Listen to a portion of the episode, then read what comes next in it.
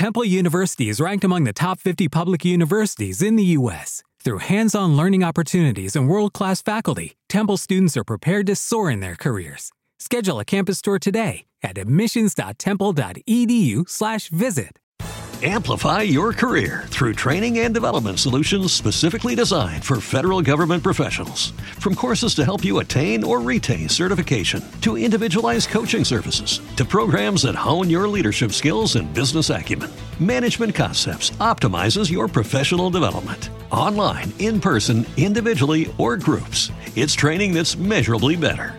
Learn more at managementconcepts.com. That's managementconcepts.com.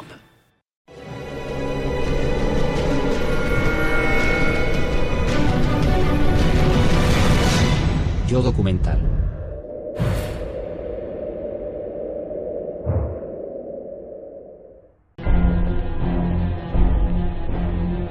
¿Quién es Stalin? ¿Un parapeto contra el nazismo?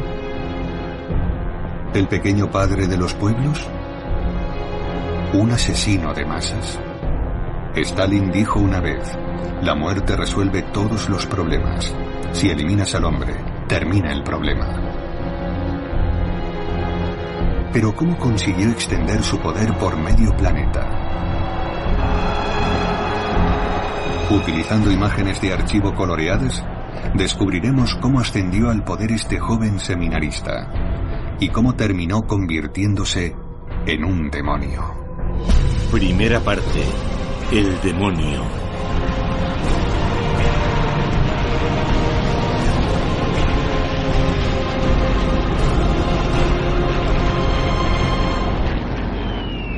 ...22 de junio de 1941... ...sin previa declaración de guerra... ...las fuerzas aéreas alemanas atacan la entonces conocida como URSS... ...la Unión de Repúblicas Socialistas Soviéticas...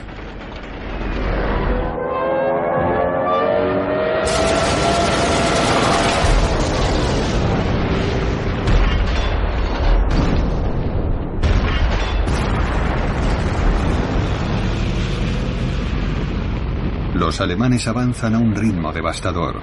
En pocos días capturan cientos de miles de prisioneros.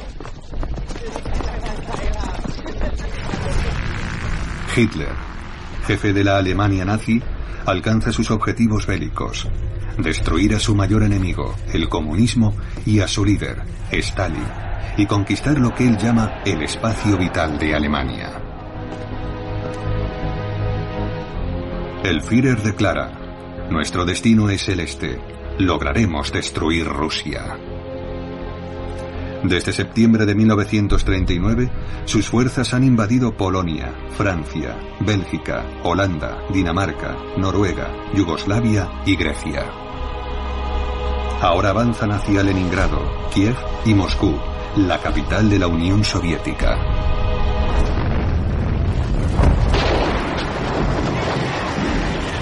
Nadie ha tenido el valor de advertirle. Pero en la madrugada del 22 de junio de 1941, Stalin por fin despierta. Ha hecho lo imposible para evitar la guerra, llegando incluso a proporcionar a Hitler el combustible y los metales necesarios para derrotar a Francia. Pocas semanas antes del ataque, el 1 de mayo de 1941, en la Plaza Roja, los soviéticos invitan a los alemanes a su tradicional desfile militar.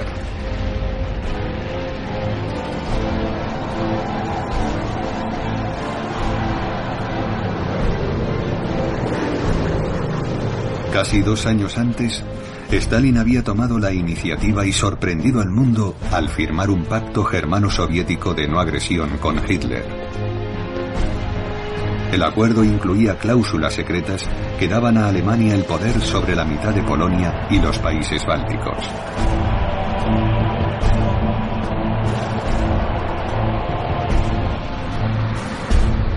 El 23 de agosto de 1939, el día de la firma del tratado, Hitler había ordenado a su fotógrafo obtener primeros planos de las orejas de Stalin, ya que, según él, los lóbulos de los judíos eran deformes.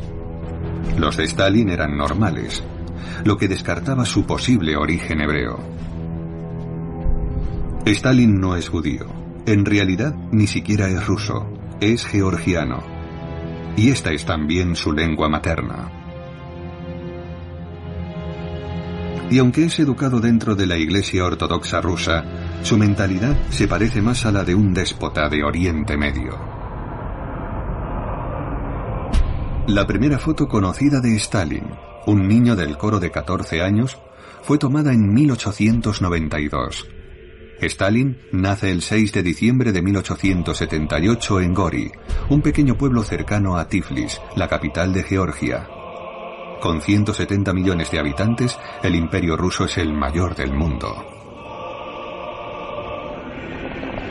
En San Petersburgo, la dinastía de los Romanov reina desde hace tres siglos. Su emperador actual, el zar, es Nicolás II, un soberano débil y devoto. La Georgia de Stalin es un rudo país del Cáucaso, donde turcos, armenios, kurdos y una minoría judía luchan por coexistir. Su padre, Vissarion Yugasvili, es un zapatero aficionado al vino, cuyos rasgos físicos parece haber heredado su hijo. Stalin, cuyo nombre completo en ruso es Joseph Vissarionovich Yugasvili, ocultará la memoria de su padre, violento y bebedor. También lo hará con sus numerosas discapacidades infantiles, como sus pies palmeados, o la enfermedad que mató a sus dos hermanos, la viruela que dejó marcas permanentes en su piel, marcas que los maquilladores del Kremlin intentarán desesperadamente disimular.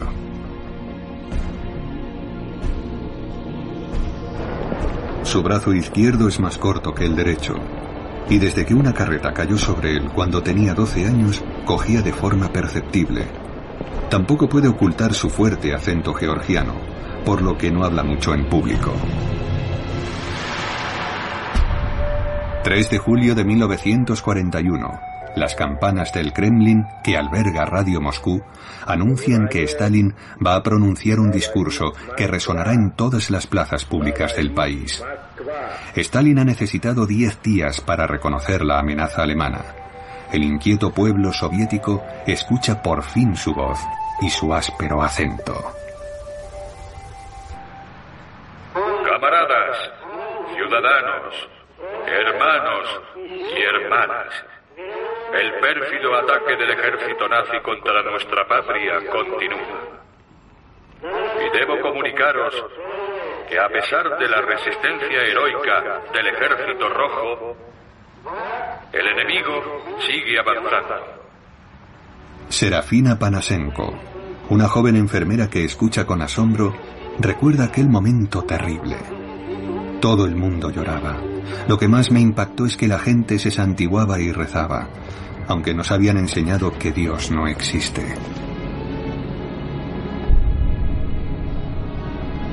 Sin embargo, Stalin, el nuevo Dios, perseguidor de la Iglesia, fue educado en un seminario. En 1894, a los 16 años, Joseph entra en el seminario gracias a una beca. Posee una memoria excepcional y su voz destaca en el coro. Su madre, Caterina, desea que reciba una educación religiosa, pero a pesar de ser una mujer piadosa, le golpea tan a menudo como su padre. Stalin siempre intentará que su pasado familiar permanezca oculto. Ya en el poder, regresa a su antiguo hogar y como cualquier hijo solícito, visita a su madre. Cuando ella le pregunta a qué se dedica, Stalin contesta, ¿Te acuerdas del zar? Pues me he convertido en una especie de zar. Ella replica, habrías hecho mejor en convertirte en sacerdote. Su madre no desea que se quede en el pueblo para trabajar como zapatero, como desea su padre. Ella prefiere enviarlo al seminario y que algún día se convierta en obispo. Stalin, que solo habla georgiano, está a punto de aprender ruso, griego y aritmética. Es aún un adolescente que escribe poemas como este. la alondra ha cantado con su oscuro azul, volando más alto que las nubes, mientras el melodioso ruiseñor canta una canción a los niños.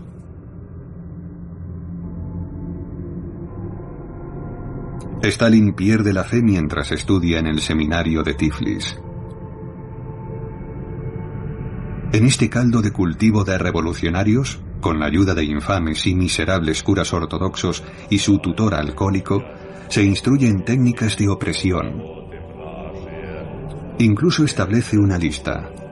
Vigilancia, espionaje, invasión de la vida privada, violación de los sentimientos. Pero también aprende las virtudes del silencio. Para Stalin, Siempre se gana más escuchando que hablando. Y aprende a no revelar sus sentimientos. Y a no traicionarse jamás.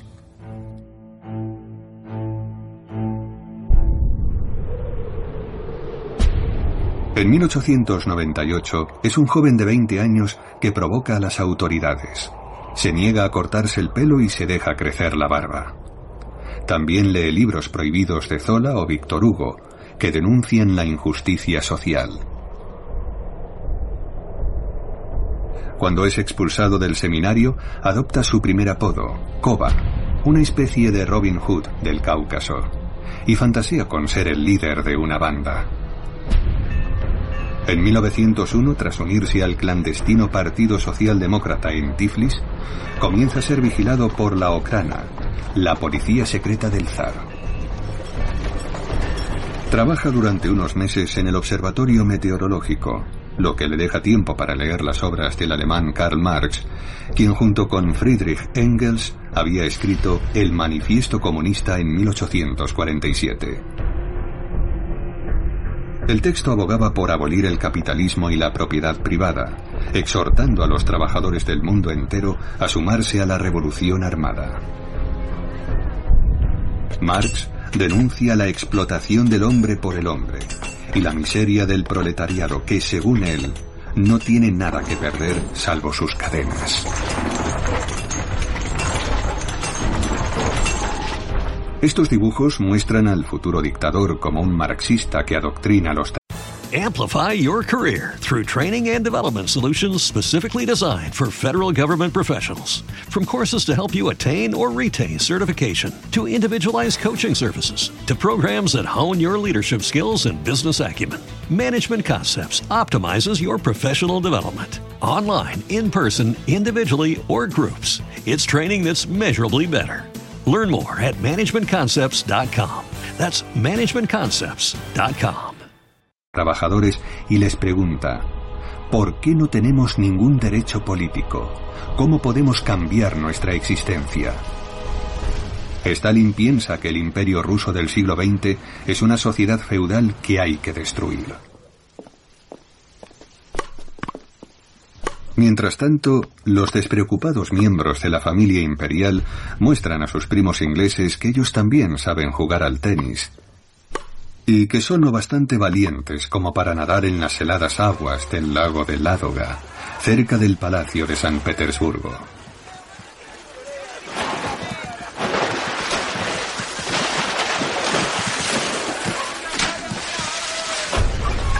Una nueva clase trabajadora emerge mientras Rusia se industrializa, particularmente en el Cáucaso, donde los pozos de petróleo y las refinerías de Bakú enriquecen a la élite dominante.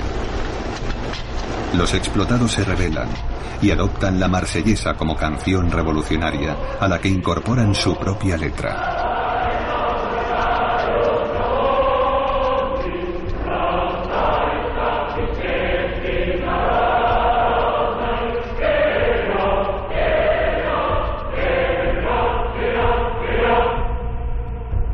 Con 23 años, Joseph Yukasvili es enviado a Bakú para organizar las protestas y las huelgas ilegales, confirmando así su vocación de líder. Siente pasión por los escritos de Sergei Nechayev, un ideólogo ruso del siglo XIX, y en particular por su Catecismo del Revolucionario. El revolucionario no tiene intereses personales, sentimientos, ni siquiera un nombre. Ha cortado todo lazo con la ley y la moral, y es un enemigo despiadado del mundo civilizado, cuya destrucción es su único objetivo. Todos los sentimientos de amistad, gratitud y honor deben ser sacrificados a la pasión revolucionaria.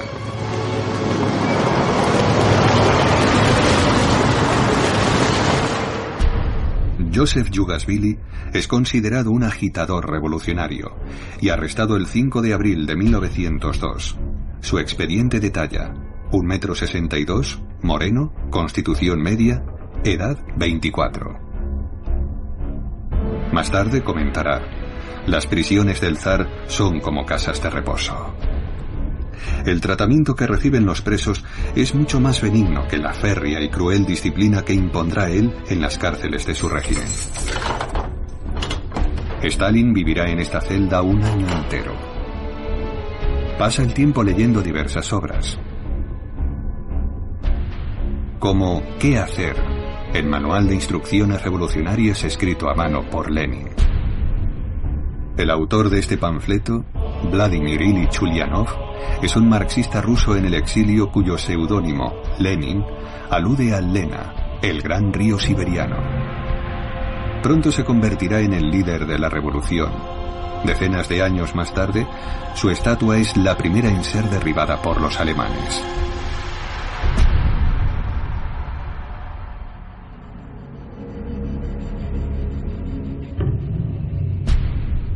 En Minsk, en julio de 1941, el edificio que albergaba a la NKVD, la Policía Política Soviética, se convierte en el cuartel general de las SS, que han recibido la orden de exterminar a los judíos. La propaganda alemana difunde el racismo nazi.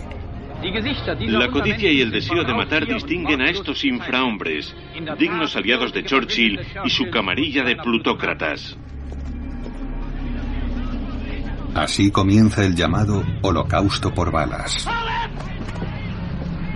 El genocidio de los judíos. Las hambrunas en los guetos y los campos de la muerte. Los alemanes prosiguen su avance en Rusia y sus fuerzas acorazadas se adentran más de 500 kilómetros. Hitler controla ya 20 millones de soviéticos.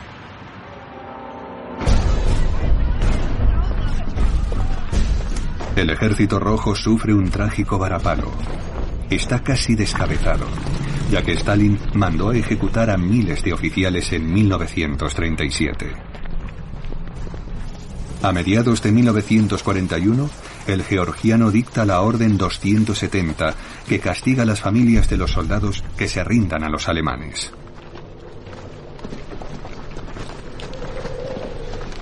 Hitler los dejará morir de hambre.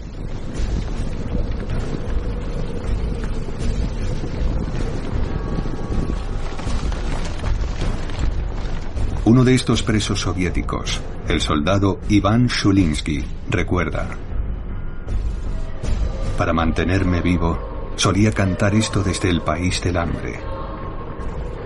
Si tuviera alas me elevaría hasta el cielo, hacia las nubes, donde no existe el dolor, ni tampoco el castigo.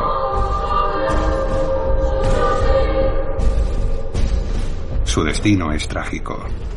Los que consigan sobrevivir serán deportados por Stalin por haberse rendido en combate. Los alemanes prosiguen su avance. Los granjeros ucranianos, víctimas de la hambruna estalinista que ha causado 6 millones de muertes, dan la bienvenida a los invasores. Más adelante, serán ahorcados por el ejército rojo. Considerados traidores y filmados a modo de ejemplo.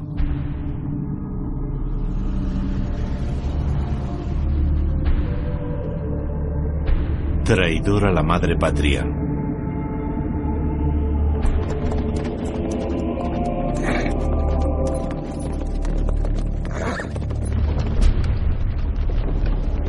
Verano de 1941.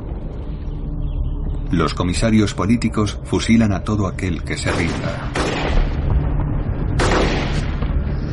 En Moscú, Las fábricas, los obreros e incluso los ministerios son evacuados. La enfermera Serafina Panasenko decide alistarse. Mi padre era comunista, explica.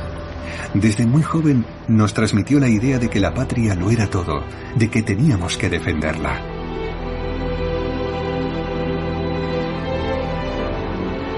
Si llegan a ser capturados, todos sufrirán un destino horrible.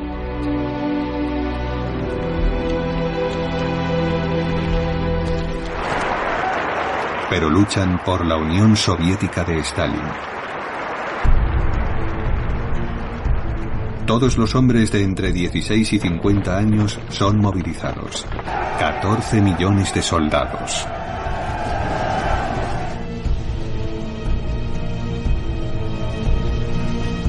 La llamada de Stalin al patriotismo y el sacrificio de todos ellos darán sus frutos.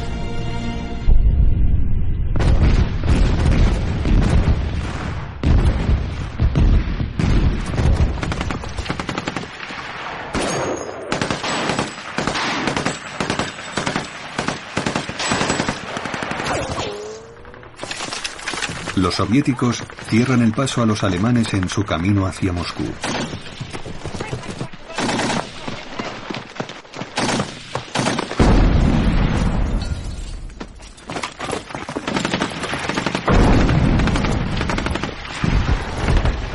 La batalla de Smolensk frena la Blitzkrieg, la guerra relámpago.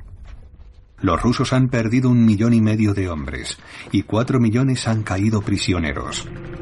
Los alemanes han perdido unos 700.000 soldados, lo cual preocupa al Führer. Este declara, el comunismo representa una terrible amenaza para el futuro. Esta es una guerra de exterminación.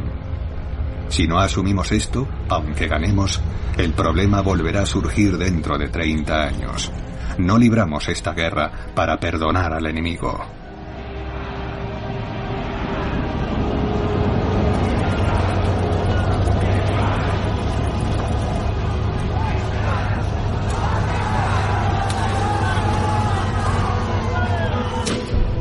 El omnipresente Stalin dirige la campaña contra Hitler. Se ha nombrado comisario de defensa del pueblo y comandante supremo de las Fuerzas Armadas. Al igual que Hitler, es un estratega aficionado, pero cuenta con la inestimable ayuda del general Shukov. Stalin confía en este experto en carros blindados, que es la única persona que se atreve a decirle la verdad. Shukov predice, los alemanes concentrarán sus esfuerzos sobre Kiev. La ciudad debe ser evacuada.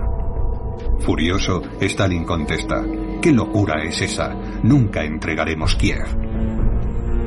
Shukov sabe que tiene razón y que Stalin se equivoca. Y como ha vaticinado, Hitler envía sus fuerzas hacia el sur. Los alemanes se dirigen hacia Ucrania rodean a los soviéticos y hacen 600.000 prisioneros.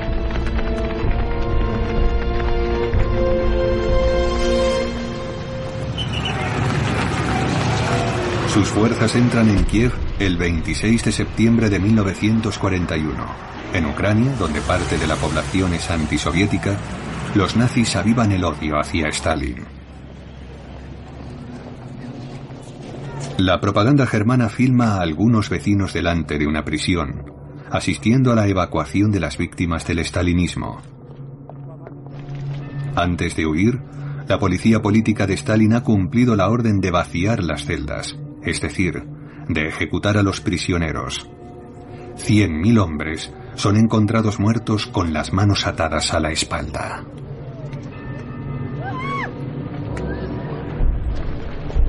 Mientras tanto, los nazis juntan a 34.000 judíos ucranianos y los asesinan en el barranco Babi cerca de Kiev.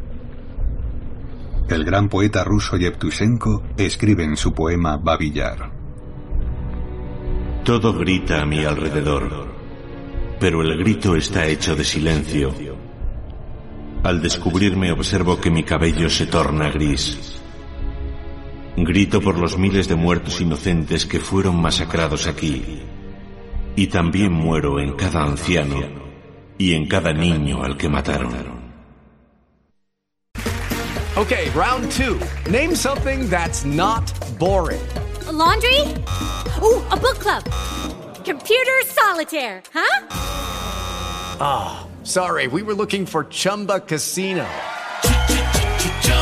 That's right. ChumbaCasino.com has over 100 casino style games. Join today and play for free for your chance to redeem some serious prizes. ChumbaCasino.com. No purchase necessary. Full prohibited by law. 18 plus terms and conditions apply. See website for details. Judy was boring. Hello. Then Judy discovered ChumbaCasino.com. It's my little escape. Now Judy's the life of the party. Oh, baby. Mama's bringing home the bacon. Whoa. Take it easy, Judy. The Chumba life is for everybody. So go to ChumbaCasino.com and play over 100 casino style games. Join today and play for free for your chance to redeem some serious prizes. ChumbaCasino.com. No purchase necessary. Void where prohibited by law. 18 plus terms and conditions apply. See website for details.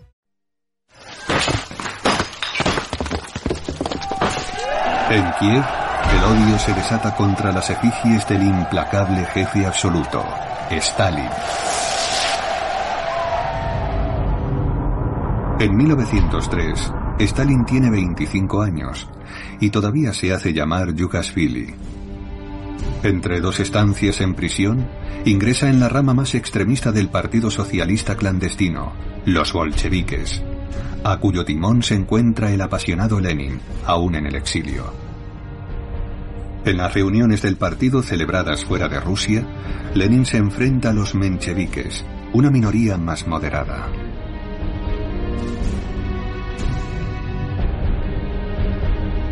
Lenin elogia a Yugashvili y lo apoya en su ascensión a la cabeza de los bolcheviques del Cáucaso.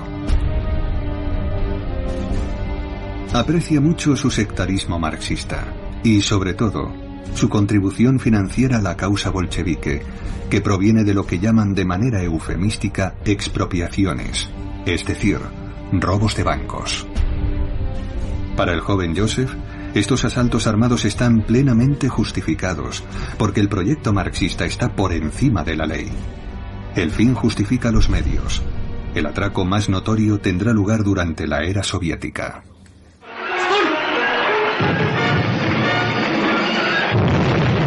El ataque al transporte de fondos del Banco Central de Tiflis el 12 de junio de 1907 es organizado por el futuro Stalin capturan un botín equivalente a 6 millones de euros actuales, pero cinco hombres mueren y 16 resultan heridos. En el partido, muchos condenan estos actos criminales. Pero Yugashvili se defiende. Debemos quebrantar la ley hasta alcanzar la revolución. Respetando la ley no avanzaremos nada. Solo la lucha armada puede derrocar al zarismo. En Bakú se une a Brosilov, el secretario del Sindicato de los Obreros del Petróleo, que controla a 50.000 hombres y extorsiona a los ricos industriales, amenazándolos con una huelga o con incendiar los pozos.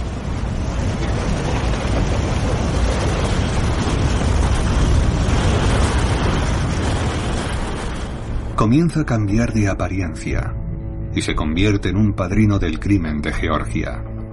Así se gana su apodo, Stalin, el hombre de acero. A sus 30 años, su apetito sexual es insaciable. Sus ojos despiden fuego, comentará una de sus jóvenes conquistas. Su peligrosa existencia no parece la más apropiada para disfrutar de una vida en familia. Sin embargo, entre dos arrestos, se enamora de una bonita costurera, Ekaterina Svanitze. Y no solo acepta casarse por primera vez, sino que accede a celebrar un matrimonio religioso. Tres años más tarde, ella muere de tuberculosis con tan solo 22 años. Él la recordará como una mujer que sabía cómo derretir mi corazón de piedra. Ekaterina le da un hijo, Yakov, que incluso es bautizado con el consentimiento de su padre. Como no puede cuidar de él, el niño es criado por sus abuelos georgianos. Pero una vez en el poder, Stalin reclamará a su hijo, que mantiene una gran amistad con el guardaespaldas del propio Stalin, Nikolai Blasik. En 1941, Yakov, que ya es teniente de artillería, es capturado por los alemanes, que lo consideran un trofeo bélico excepcional. Cuando Stalin se entera, ordena el arresto de la mujer de Yakov y obliga a esta a separarse de su hija. Su interrogatorio proporciona a los alemanes un dato esencial. Yakov, que no siente el menor afecto por su progenitor, declara, Mi padre tiene miedo del movimiento nacionalista ruso. La creación de un gobierno ruso hostil a Stalin podría propiciar una rápida victoria germana. El mariscal von Bock se apresura a informar a Hitler. Esta revelación podría permitir al Führer adelantar el fin de la guerra, eliminar el comunismo del vasto territorio que ya controla y restablecer el derecho a la propiedad privada y la libertad de culto. Pero a Hitler nada de eso parece interesarle. Para él y para Joseph Goebbels, su ministro de la propaganda, los rusos son seres inferiores, destinados a la esclavitud. Goebbels declara, los rusos no son un pueblo, sino un conglomerado de animales.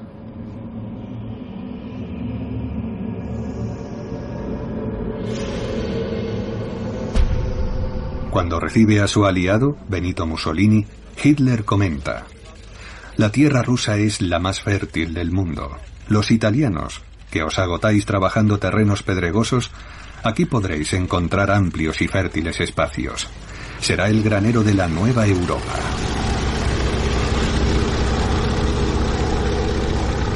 Los alemanes ya habían invadido la gran llanura rusa 30 años antes.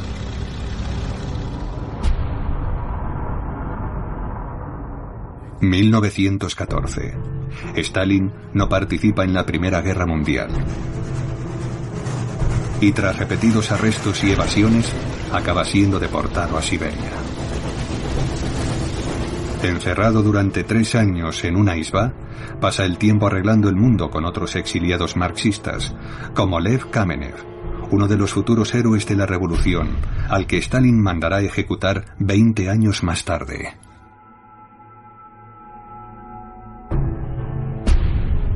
El 12 de marzo de 1917, Stalin, ya liberado, llega a San Petersburgo, entonces Petrogrado, después de que la Revolución de Febrero haya obligado a picar al zar.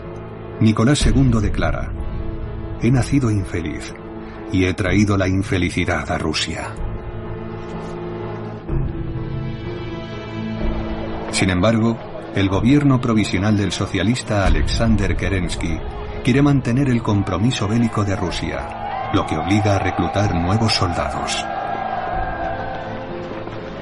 Stalin es declarado no apto para el servicio, debido a la atrofia de su brazo. Así que vuelve con sus amigos bolcheviques que han salido de la clandestinidad.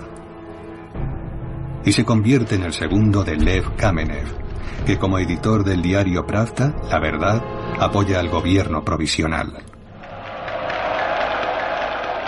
Lenin regresa de Suiza el 3 de abril de 1917 y rechaza este gobierno que apoya lo que él llama la guerra imperialista.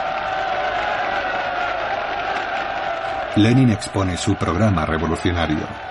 Para él, es hora de dar todo el poder a los soviets, los consejos de trabajadores y soldados que se forman en las ciudades.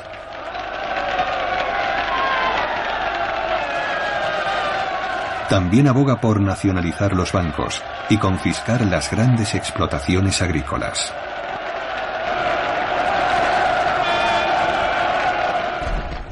En el frente, los granjeros rusos desertan para participar en la desenfrenada redistribución de tierras.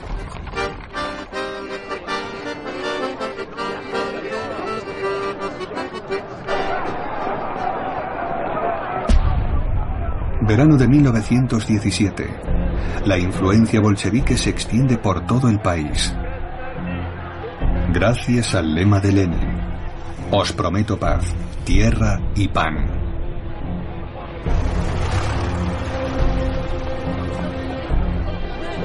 Otras pancartas exhiben lemas más amenazadores, como Abajo el gobierno provisional o Abajo los ministros capitalistas. León Trotsky, a sus 38 años, es un brillante intelectual judío marxista que ha regresado de su exilio en París y Nueva York. Nada en él es proletario, lo que despierta el desprecio de Stalin.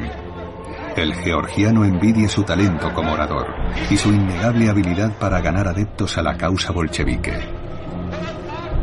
Kerensky, jefe del gobierno provisional, decide que ha llegado el momento de deshacerse de los bolcheviques y ordena una amplia redada policial. 800 bolcheviques son arrestados, incluidos Trotsky y Kamenev.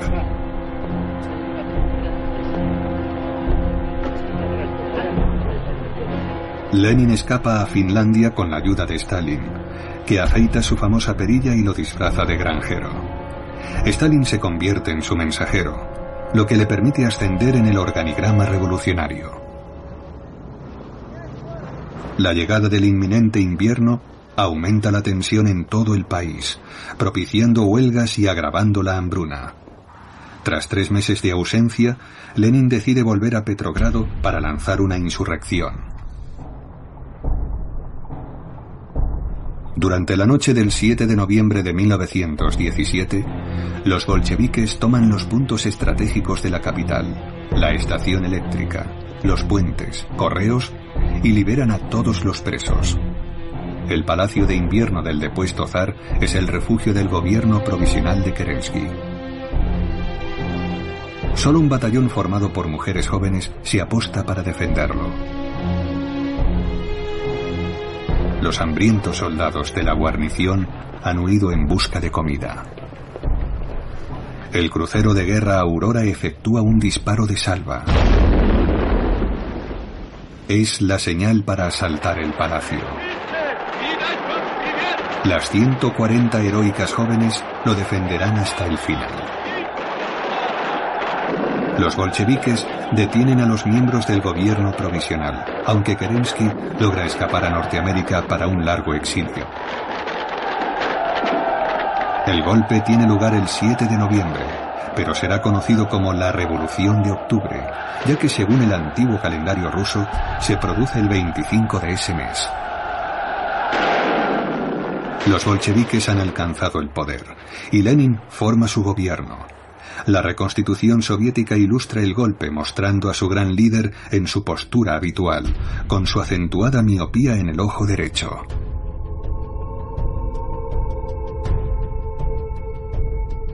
Lenin elimina el término burgués de ministro y acuña el de comisario del pueblo.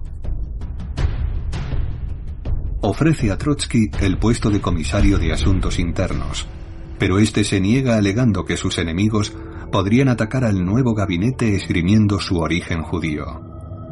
Lenin le ofrece entonces el área de asuntos exteriores, que Trotsky acepta encantado. Por primera vez en la historia, una mujer se convierte en miembro de un gobierno. Alexandra Kolontai, una aristócrata que ha abrazado el marxismo, ocupará su puesto durante cuatro meses. Stalin es nombrado comisario de las nacionalidades, cuya misión es poner freno a los movimientos independentistas. El georgiano, autor de un folleto publicado en 1913 titulado El marxismo y la cuestión nacional, se ha ganado la confianza de Lenin. Veinte años más tarde, ordenará ejecutar a 12 de los 15 ministros del gobierno de 1917.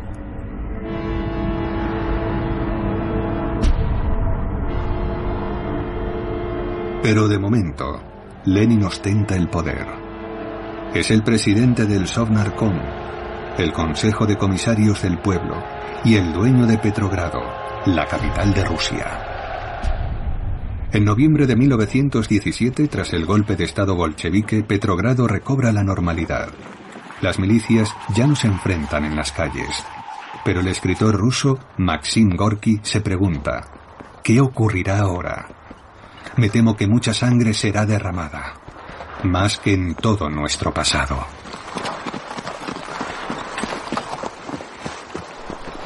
Lenin se muestra en público con su amante, una militante francesa llamada Inés Armand, y su mujer Nadia Krupskaya, bolchevique desde los primeros días.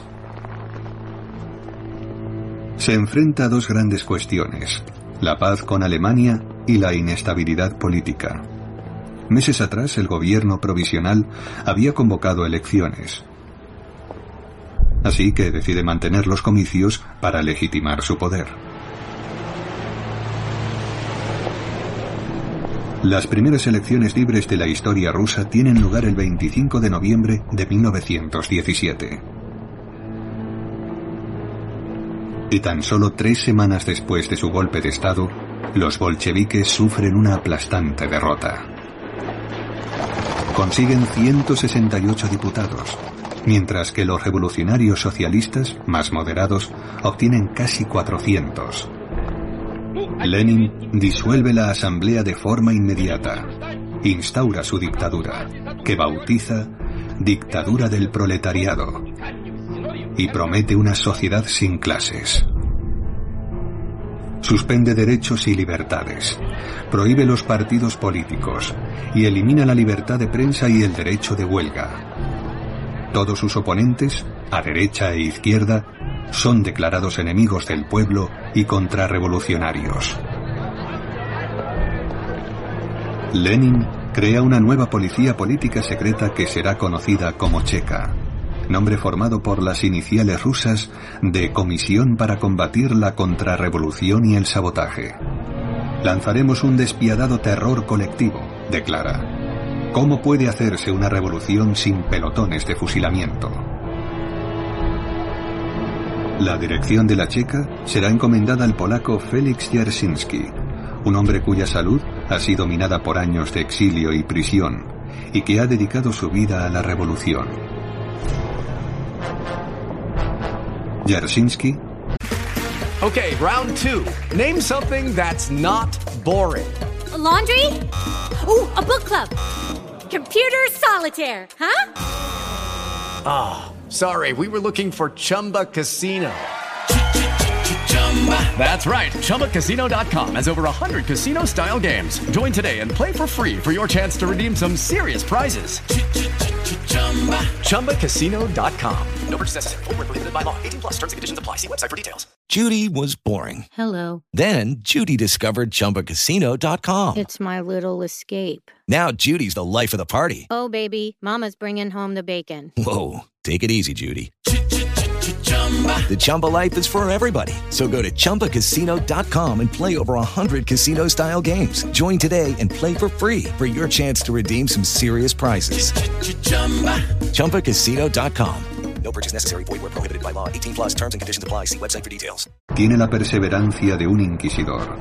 De nada sirve la justicia, declara. Libramos una guerra en el más cruel de los frentes. Este documento único muestra los bastidores de la Checa. Los chequistas, reclutados entre los bolcheviques más radicales y los criminales más psicópatas, acaban de saquear un apartamento en lo que llaman la contribución de la burguesía. En seis semanas, la Checa, la nueva policía secreta, perpetra 50.000 asesinatos, sin ley ni justicia. El fiscal de la nación afirma, debemos ir más allá de la ejecución de los culpables. La ejecución de inocentes impresionará mucho más a las masas. Mientras tanto, Stalin seduce a su secretaria de 16 años, Nadia Aliluyeva, a la que conoció cuando ella tenía cuatro. Sus padres son dos ardientes bolcheviques que ocultaron a Lenin de la persecución de la policía. Su madre es una defensora del amor libre, que incluso mantuvo una relación con Stalin. Tras casarse con él, Nadia alumbrará dos hijos que forjarán su propio papel en la historia. Ella da pruebas de su valentía al comprometerse de por vida con el tirano rojo.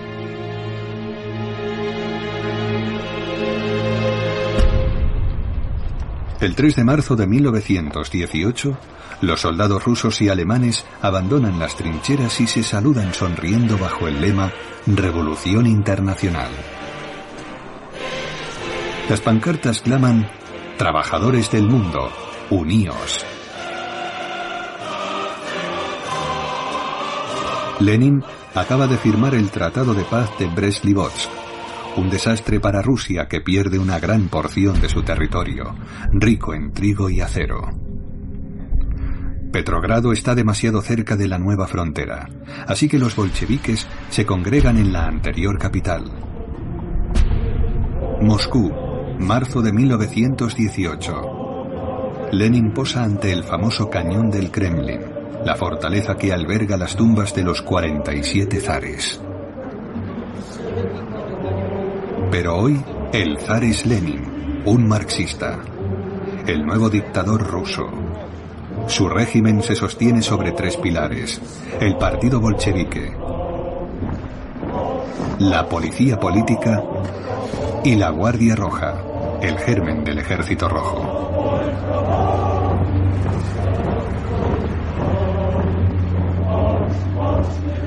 Pero Lenin se encuentra en una posición precaria, rodeado de fuerzas hostiles al bolchevismo.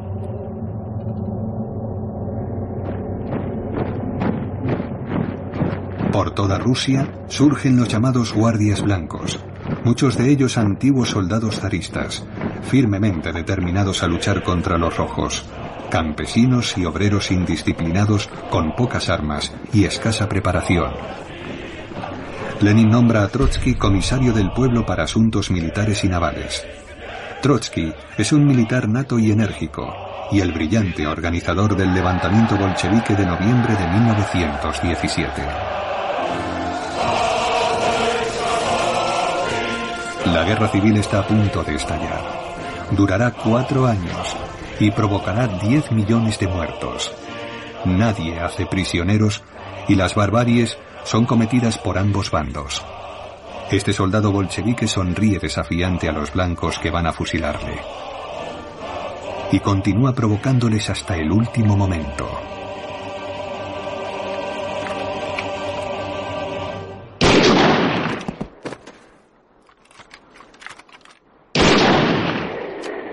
En Rusia, la muerte se ha convertido en algo cotidiano. Vasily Petrovich Nikolayev, reclutado por el Ejército Rojo a los 15 años, recuerda. Nos reconocíamos por la estrella roja de nuestros gorros. Nuestros camaradas yacían muertos en los campos, con sus estrellas arrancadas, junto a los soldados blancos destripados por nuestras bayonetas. Las tripas les brotaban del vientre. No dejamos ni a uno solo con vida. Lenin ha sumido en el caos a un continente entero y otros mandatarios, hostiles a los bolcheviques, empiezan a organizarse. Como los revolucionarios soviéticos en Samara, en el Volga. La situación es desesperada así que organizan un atentado que llevará a cabo la revolucionaria socialista Fanny Kaplan. Sus disparos le alcanzan en el hombro y en un pulmón. Ella declarará más tarde, disparé a Lenin porque le considero un traidor. Su sola existencia desacredita al socialismo. Lenin se niega a ser internado en un hospital donde piensa que estará en peligro, y ordena que le lleven al Kremlin, donde los médicos no tienen el equipo necesario para operarlo. Pero conseguirá sobrevivir con dos balas en el cuerpo. Fanny Kaplan, tras ser torturada, es ejecutada sin juicio tres días más tarde. En represalia, la checa ejecuta a 1.300 almas desafortunadas, declaradas rehenes de la burguesía. El 30 de agosto de 1918, los bolcheviques oficializan el terror rojo con un nuevo decreto. Los enemigos de clase deben ser aislados en campos de concentración y todos aquellos que guarden alguna vinculación con los guardias blancos serán fusilados. Como los cuatro jinetes del apocalipsis, los bolcheviques causan la muerte y la destrucción. Y continuarán haciéndolo durante más de 20 años, hasta que los alemanes se asomen a las puertas de Moscú. A principios de noviembre de 1941, los alemanes bombardean la capital soviética. Los tanques de la Wehrmacht están a 70 kilómetros del Kremlin.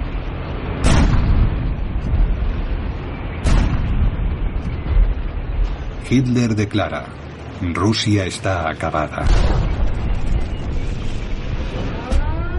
En Moscú, Stalin detiene la evacuación y ordena disparar contra cualquiera que intente abandonar la ciudad.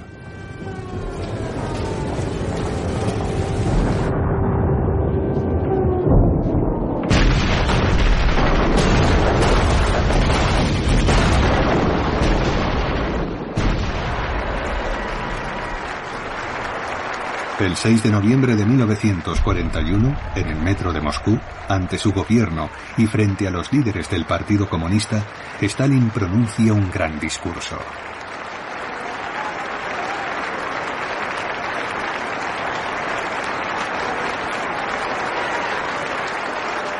Stalin cita a Hitler, dirigiendo las palabras del Führer a su expectante público. Han sobrevivido a dos décadas de terror, pero él les advierte de que lo peor está por venir. Hitler dice, no podemos gobernar sin la ayuda de la fuerza. Todos los medios están justificados. Cuando la política lo exige, uno debe mentir, traicionar e incluso matar. Emancipo al hombre de la humillante quimera llamada conciencia. Stalin ha mentido, traicionado y asesinado. Y en su mundo utópico ha forjado una nueva sociedad, un nuevo hombre. El hombre rojo, rojo como la revolución y la sangre.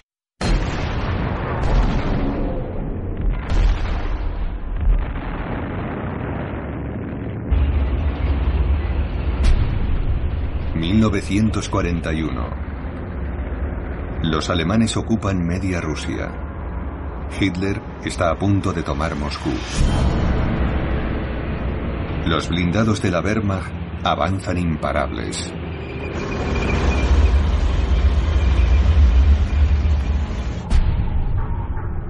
Moscú. 7 de noviembre de 1941. Han transcurrido 24 años exactos desde que los comunistas tomaran el poder.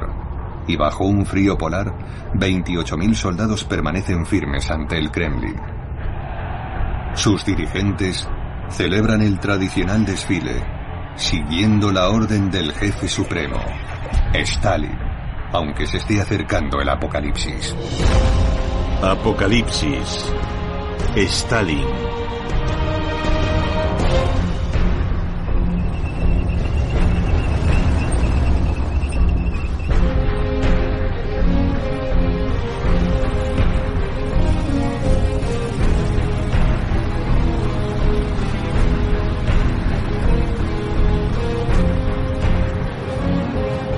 Joven Margarita Pogreviskaya sonríe entusiasmada.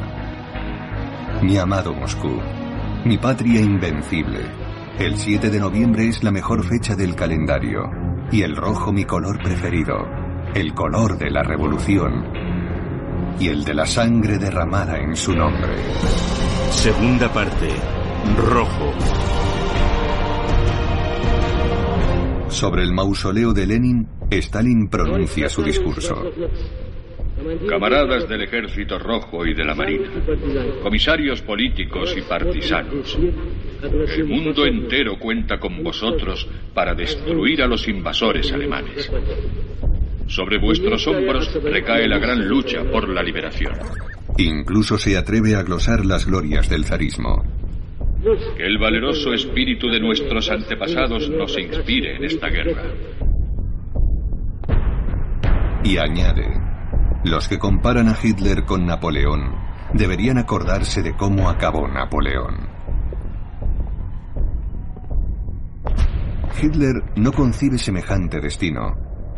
Es cierto que la guerra relámpago que debía poner a Stalin fuera de combate en pocas semanas ha ralentizado su avance. Pero Alemania aún dispone de recursos considerables.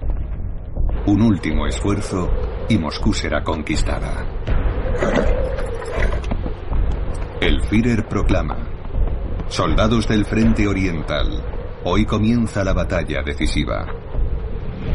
Vamos a aniquilar el peligro más terrible desde los hunos y los mongoles. Moscú contiene la respiración. Stalin se niega a abandonar la ciudad y ordena a la población cavar trincheras antiblindados.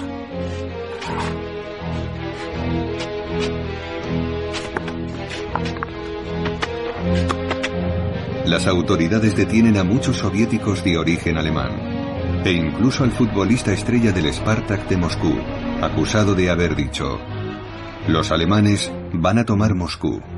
Es el fin del bolchevismo. La estudiante convertida en soldado, Albina Gantimurova, recordará años después. Se recolectaba dinero para el ejército. Las mujeres entregaban sus alianzas. En Berlín, las alemanas donan sus abrigos de pieles. En el frente de Moscú, un terrible enemigo martiriza a los alemanes. Un frío atroz de hasta 35 grados bajo cero que quiebra el acero de los blindados, solidifica los neumáticos de los camiones, congela la grasa de las armas y mata a los caballos.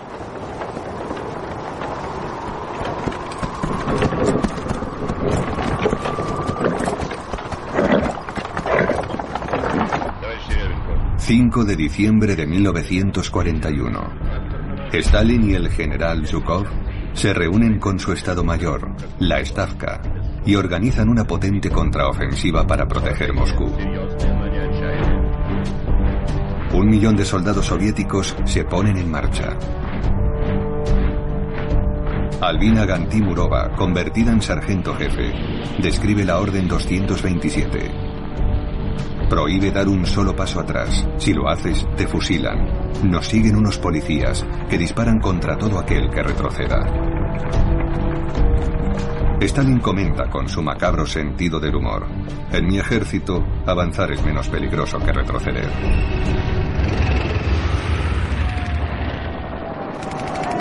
La camillera Nadia Anisimova relata, no tengo miedo a morir, sin duda a causa de mi juventud.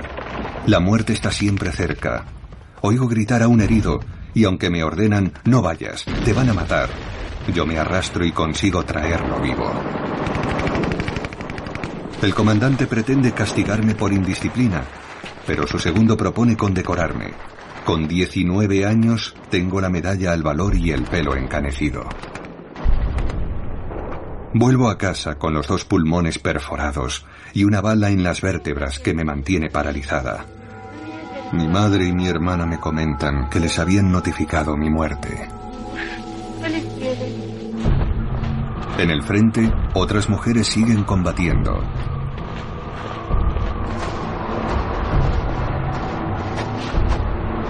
En el momento álgido de la batalla de Moscú, Stalin recibe una trascendental noticia.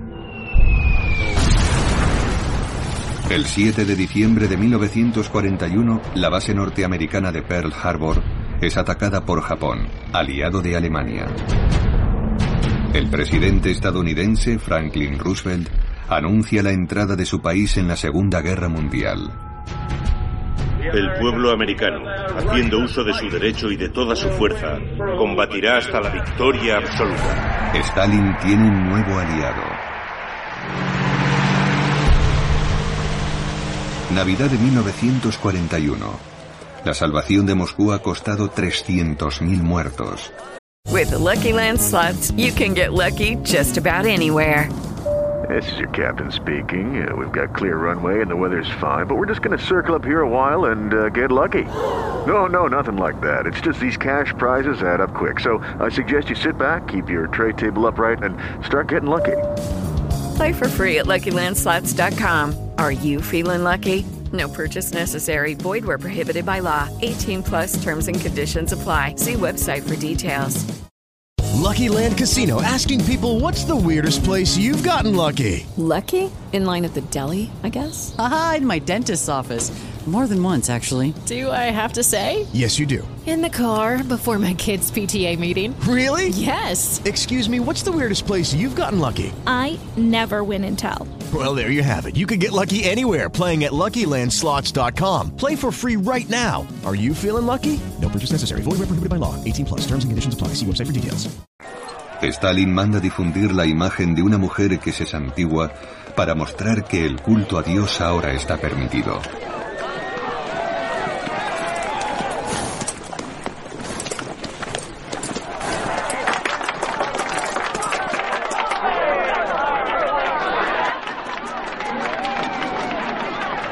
Stalin ha obligado a Hitler a retroceder 200 kilómetros. Pero el Führer no se da por vencido. Ha sido bloqueado por el Ejército Rojo en el norte y el centro de la Unión Soviética. Así que esperará la próxima primavera y lanzará una nueva ofensiva en el frente sur hacia el petróleo de Bakú. 28 de junio de 1942. Los alemanes se lanzan al ataque y avanzan 300 kilómetros en tan solo un mes.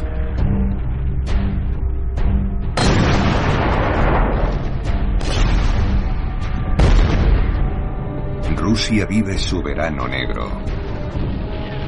23 de julio de 1942.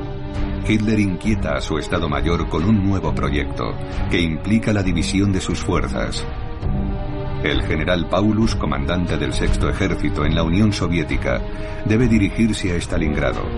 Esta ciudad, que lleva el nombre de Stalin, es un objetivo simbólico y a la vez estratégico, ya que permitirá atacar Moscú por la retaguardia.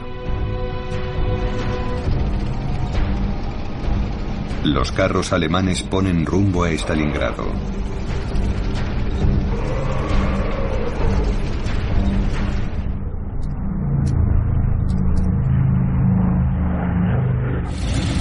Pero Stalin no está solo. El 10 de agosto de 1942, Winston Churchill, el primer ministro británico, aterriza en Moscú en su avión oficial. Le acompaña el poderoso hombre de negocios norteamericano, William Averell Harriman, coordinador de la ayuda aliada. Una ayuda decisiva compuesta por 15.000 aviones, 140.000 camiones y millones de toneladas de combustible, víveres y equipamiento. Molotov, el ministro de Asuntos Exteriores de Stalin, manda tocar la internacional, el himno soviético en aquel entonces.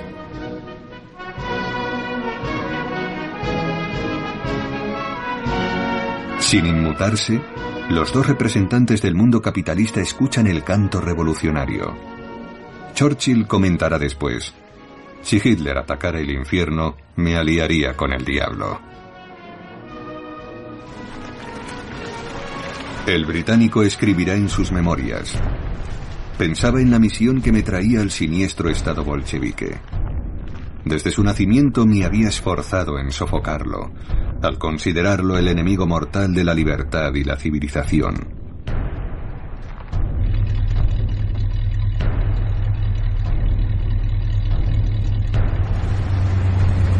Una flamante limusina los transporta hasta el Kremlin, donde les espera Stalin.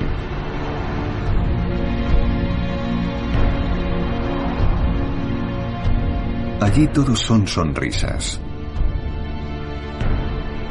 Los norteamericanos y los británicos saben que necesitan a Stalin y su ejército. Solo el sacrificio de millones de soldados rusos permitirá derrotar a la bestia nazi. Stalin reclama además la urgente apertura de un segundo frente, es decir, un desembarco aliado en la costa occidental que divida las fuerzas alemanas. Hitler se muestra preocupado ante un posible desembarco. Sabe que debe poner fin a la contienda en el este y acabar con Stalin, lo que implica conquistar Stalingrado. Los Stukas, los bombarderos en picado alemanes, inician la destrucción de la que fue ciudad modelo de la URSS.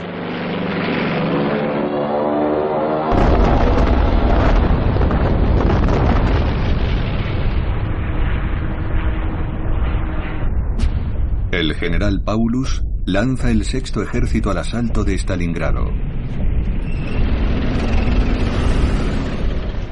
Los alemanes alcanzan los barrancos y hondonadas que protegen la ciudad.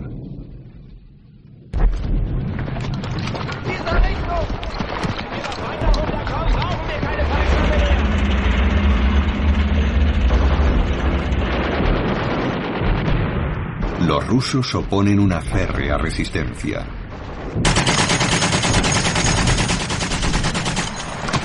Stalin declara, si cae Stalingrado, perderemos el sur del país, perderemos nuestro petróleo y también el Volga, nuestra principal ruta fluvial. En esta ciudad, un cuarto de siglo antes, Stalin había iniciado su camino hacia el poder. En esta encrucijada estratégica entre Bakú y Moscú, que entonces se llamaba Saritsyn. 1918. El territorio controlado por los bolcheviques es atacado por los blancos y la guerra civil estalla en Rusia. Stalin forma parte del primer gobierno comunista de la historia, presidido por Lenin, que aprecia su determinación. El hambre tortura a los habitantes de la capital, así que Stalin, nuevo comisario de abastecimiento, se dirige a Saritsyn en busca de trigo. Allí confisca todo el grano, lo que provoca revueltas y hambrunas.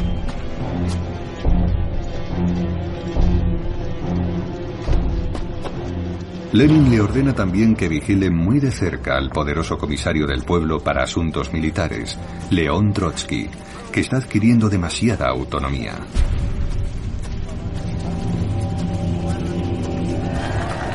Trotsky ha encomendado la protección de Saritsyn a antiguos oficiales del ejército del zar mucho más competentes. Stalin se opone a Trotsky, acusa a sus oficiales de complicidad con los blancos y decide eliminarlos, obligándolos a subir a unas barcazas que luego hunde en medio del Volga.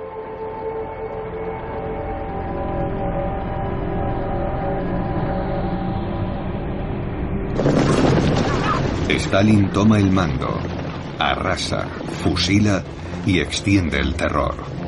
Se entromete torpemente en asuntos de estrategia, pero Trotsky, con la misma violencia pero mayor habilidad, restablece la situación. Lo que no impedirá que Stalin se proclame el héroe de Saritsyn, adopte este uniforme militar del que nunca llegará a desprenderse y recorra todos los frentes de la guerra civil. 1919. Los rojos se enfrentan a franceses, norteamericanos, británicos y japoneses, que acuden al rescate de los blancos.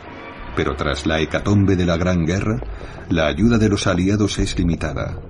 Su único objetivo es frenar el contagio comunista. Saben que León Trotsky quiere exportar la revolución, extender la sublevación obrera por toda Europa. Trotsky ataca a la recién independizada Polonia. Los polacos, con el apoyo de los franceses, frenan el asalto rojo.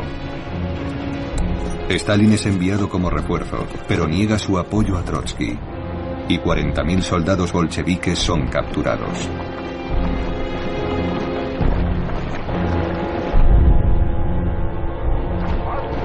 ...1920... A pesar de su derrota en Varsovia, Trotsky sigue encarnando el comunismo de guerra, la prioridad del ejército rojo. Trotsky logra alejar a Stalin de los asuntos militares, pero este continúa en el gobierno. Todos cuestionan sus métodos, incapaces de adivinar qué esconden sus ojos entrecerrados, incluso cuando sonríe.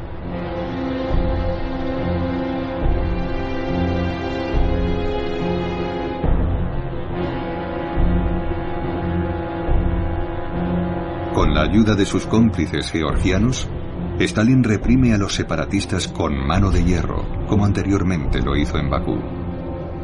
Los comunistas locales celebran el fin de su independencia bajo los compases de la Internacional, que acompañan con el tar, un instrumento popular del Cáucaso.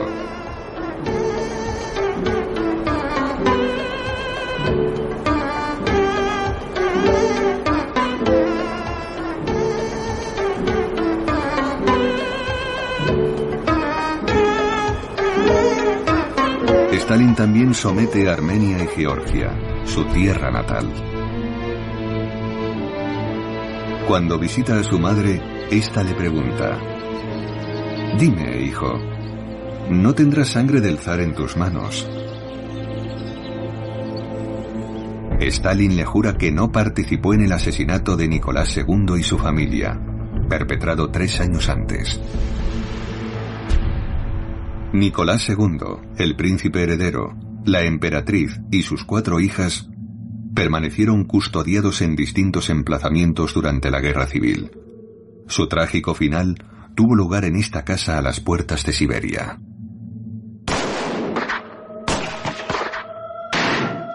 Pero ¿quién ordenó su muerte? ¿Quién da las órdenes en este régimen? ¿Lenin, el fundador y guía supremo? ¿El Consejo de los Comisarios del Pueblo? ¿El gobierno, del que es miembro Stalin? ¿O el Politburó, al que también pertenece Stalin? Todas las órdenes emanan del Partido Comunista, el partido que encumbra a Stalin y aumenta el poder de los burócratas.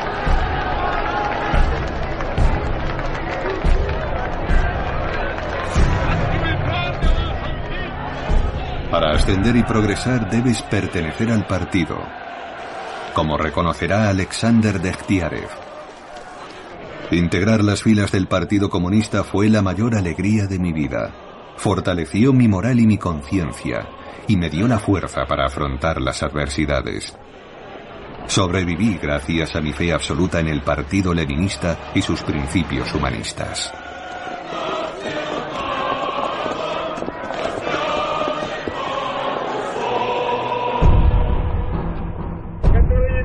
Principios humanistas como la paranoia de Lenin, de Stalin y los bolcheviques son el germen de una vasta purga en el seno del partido. 220.000 miembros son expulsados. La Checa, la policía secreta, persigue cada vez con más ahínco a los enemigos del pueblo. Su fundador, Félix Yersinsky, siempre acompañado por sus matones, es un amigo cercano de Stalin. Trotsky relatará en su diario cómo oyó a Stalin decirle a Yershinsky, No conozco mayor placer que identificar al enemigo, preparar el golpe al detalle, saciar tu implacable sed de venganza y después irte a casa a dormir. Boris Bajanov, el secretario personal de Stalin, relatará en uno de sus escritos. En una sesión del Comité Central, Trotsky se dirigió al grupo de Stalin en estos términos. Os fusilaremos a todos. Vosotros también querríais fusilarnos, pero no os atrevéis. Nosotros sí nos atreveremos. Pero ¿quién fusilará a quién? Para Stalin, el enfrentamiento es iniciado por Trotsky cuando, tras la victoria en el Volga, escribe a Lenin. Considero la manera en que Stalin se ha apropiado de todo lo ocurrido en Saritsyn como una herida peligrosa.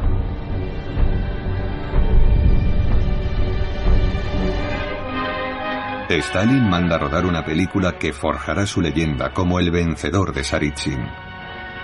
Después cambiará su nombre por el de Stalingrado, la ciudad de Stalin en ruso.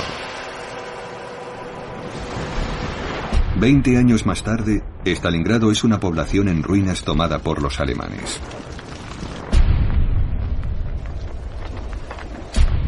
...15 de octubre de 1942... ...las tropas de Hitler, tras dos meses de cruentos combates... ...han alcanzado las orillas del Volga.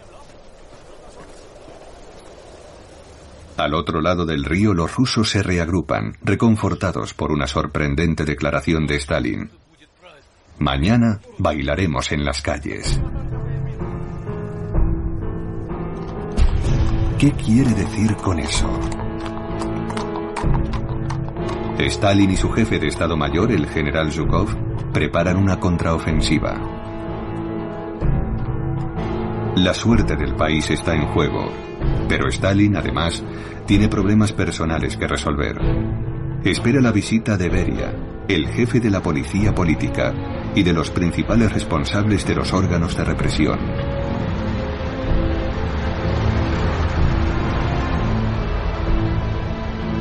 Stalin les ha pedido que investiguen la carta de un famoso cineasta, Román Carmen, que afirma que su esposa, la actriz Nina Orlova, mantiene una relación con Vasily, de 21 años, hijo de Stalin y piloto de caza del 32 Regimiento Aéreo de la Guardia. Vasily es un piloto temerario al que su padre prohibirá volar. Se emborracha con frecuencia, dispara sobre las lámparas e incluso golpea a su mujer que acaba de dar a luz. Apodado el Zarevich, es conocido por organizar orgías. La carta también relata que la hermana de Vasily, Svetlana, de 16 años, fue sorprendida en brazos de Alexei Kapler, un conocido guionista de 38 años. Stalin no concibe que su única hija esté con un hombre 20 años mayor que ella, pese a que él mantenía la misma diferencia de edad con... Okay, round two. Name something that's not boring. A laundry? Ooh, a book club. Computer solitaire, huh?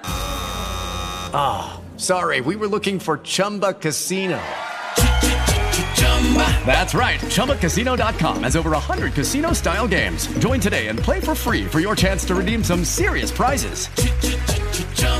ChumbaCasino.com. No purchase necessary. Full prohibited by law. 18 plus terms and conditions apply. See website for details. Judy was boring. Hello. Then Judy discovered ChumbaCasino.com. It's my little escape. Now Judy's the life of the party. Oh, baby, Mama's bringing home the bacon. Whoa. Take it easy, Judy. The Chumba life is for everybody. So go to ChumbaCasino.com and play over 100 casino style games. Join today and play for free for your chance to redeem some serious prizes. ChumbaCasino.com. No purchase necessary. Void where prohibited by law. 18 plus terms and conditions apply. See website for details. Nadia, la madre de Svetlana, fallecida en 1932 oficialmente de un ataque de apendicitis. Svetlana siempre ha sido la niña de sus ojos. Durante su infancia ha sido mimada por hombres de apariencia apacible, como el tío Beria, el temido jefe de la policía política, y por el propio tirano, un padre de familia cariñoso y bromista.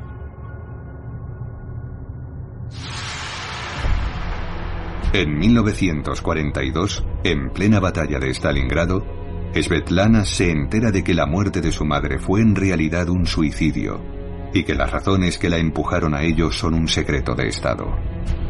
Svetlana se consuela con Kapler, que le ha hecho descubrir la literatura, a menudo erótica.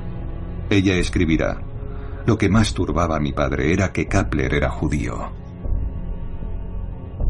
La carta que denuncia a los hijos de Stalin es un asunto sensible.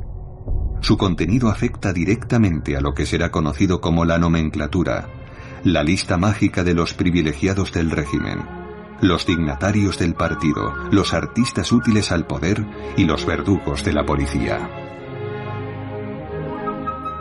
Mientras sigan estando entre los favoritos, disfrutarán de un confort desconocido para el resto de la población soviética, incluso en los peores momentos de la guerra. El guionista Alexei Kapler, el gran amor de la hija de Stalin y una personalidad del mundo del cine, se cree intocable. Pero es enviado como corresponsal del Pravda a morir a Stalingrado. Kapler sobrevive, así que Stalin lo deporta a Siberia, más allá del círculo polar, al campo de concentración de Vorkuta, conocido como la guillotina helada. Acusado de mantener vínculos con el extranjero y de ser un espía inglés, es condenado a cinco años en el Gulag. Gulag, iniciales rusas de Administración Principal de los Campos de Trabajo. Lo que el escritor Alexander Solzhenitsyn llamará el archipiélago Gulag. Centenares de campos construidos en la época de Lenin y multiplicados hasta el infinito por Stalin. Mientras la suerte del mundo se juega en Stalingrado, al menos 3 millones de soviéticos se convierten en prisioneros. Muchos de ellos apresados por la policía para cumplir las cuotas fijadas por Stalin y compensar la alta tasa de mortalidad en los campos.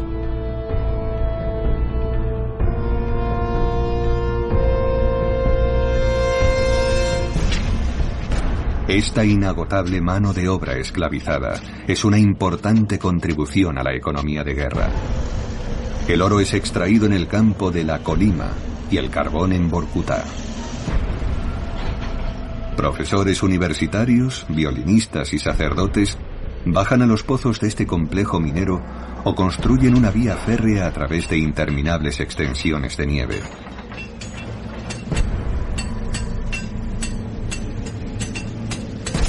Para estos rusos, el infierno no es una hoguera eterna, sino un desierto helado. Los guardias rivalizan en brutalidad y se reparten a las mujeres, que son violadas a su llegada. Miro Netlis, un prisionero como tantos otros, explica, el campo es una escuela de descomposición. Cualquier hombre saldrá de aquí irremediablemente herido. Todo nuestro pueblo está siendo golpeado por esta experiencia colectiva. El gulag ha infectado nuestros genes. Un millón seiscientos siete mil presos perderán la vida en el gulag.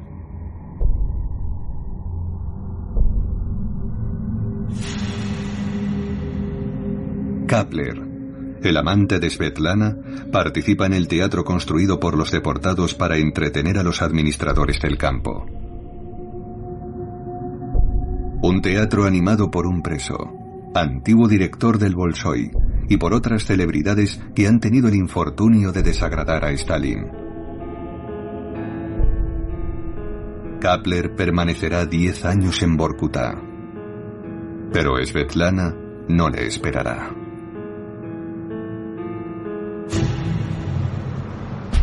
Noviembre de 1942. Encerrado en la soledad paranoica del Kremlin, Stalin envejece. La batalla de Stalingrado ocupa su atención 16 horas al día, y cuando se retira a descansar lo hace en un camastro de su despacho. A sus casi 64 años fuma sin parar, y la arterioesclerosis amenaza su vida.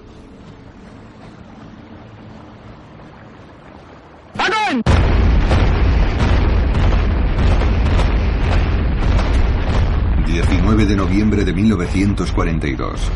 13.000 cañones soviéticos, incluidos sus lanzacohetes múltiples Katyusha, disparan sobre los alemanes que apodan a estos los órganos de Stalin por su amenazador silbido.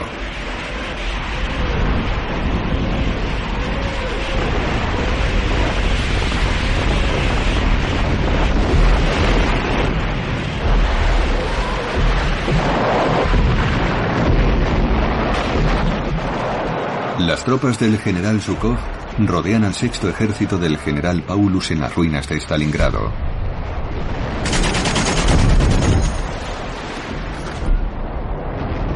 Hitler ordena mantener las posiciones y prohíbe la retirada.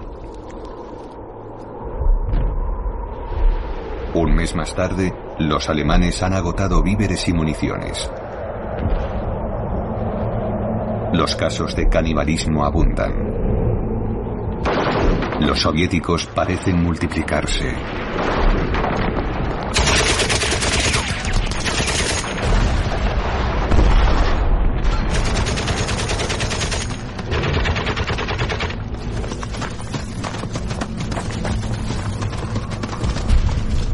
...2 de febrero de 1943... ...el cineasta Román Carmen... ...que había alertado a Stalin sobre el comportamiento de sus hijos tiene el privilegio de filmar la rendición del general Paulus.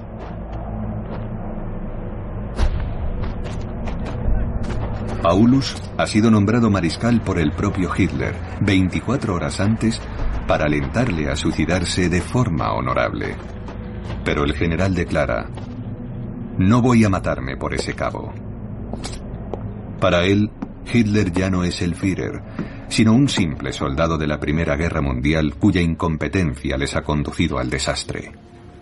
Cuando comparece ante los soviéticos, Paulus solo siente odio por Hitler.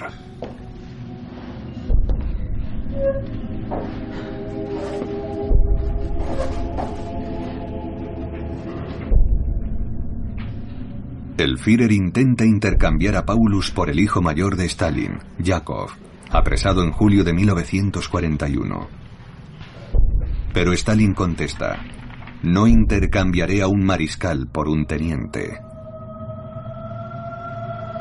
El cadáver de Yakov será encontrado junto a la valla electrificada del campo de prisioneros de Sachsenhausen. Tras seis meses de combate en Stalingrado, 500.000 alemanes han muerto y 100.000 han sido capturados.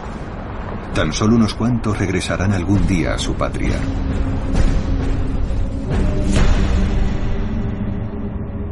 ...900.000 soldados soviéticos han perdido la vida y 700.000 han resultado heridos.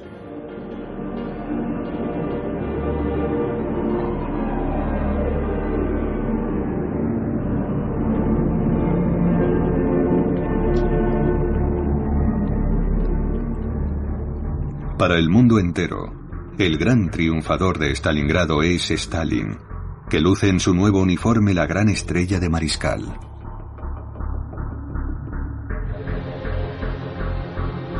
El 29 de marzo de 1943 aparece en la portada de Life, la revista más emblemática de su época.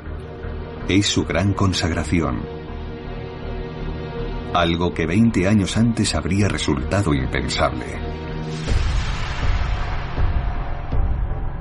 1921. Tras cuatro años de guerra civil y millones de muertos, emigrados y huérfanos, la hambruna hace estragos. Pero Trotsky sigue triunfando en la Plaza Roja, algo que inquieta a Stalin. El comunismo de guerra ha provocado el hundimiento de la economía. El racionamiento es feroz, salvo para los 20.000 cuadros del partido y la policía, que tienen derecho a 4 kilos de carne y 4 kilos de pescado al mes. Los obreros, que solo reciben 200 gramos de pescado al mes, muchas veces podrido, terminan rebelándose, pese a que el derecho de huelga fue suprimido en diciembre de 1917.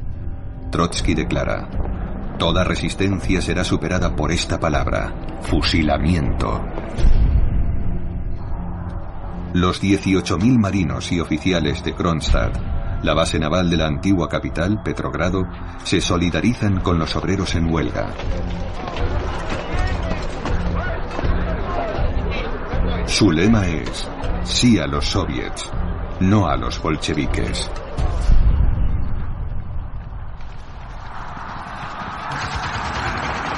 El 7 de marzo de 1921, Trotsky ordena el asalto a la fortaleza de Kronstadt y 20.000 soldados del Ejército Rojo se aventuran sobre el Báltico helado. Para impedirles retroceder, la policía política emplaza sus ametralladoras.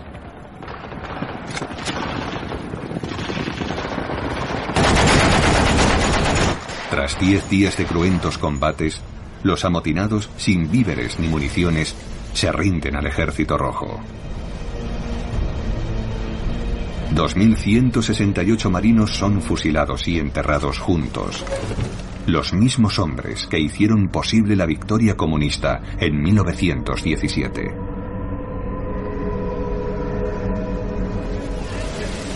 Sin embargo, la revuelta de los marinos obliga a Lenin a recapacitar. Pienso que podemos dar unos pasos atrás, declara, sin destruir la dictadura del proletariado. En marzo de 1921, Lenin instituye la nueva política económica, una liberalización temporal, pero espectacular.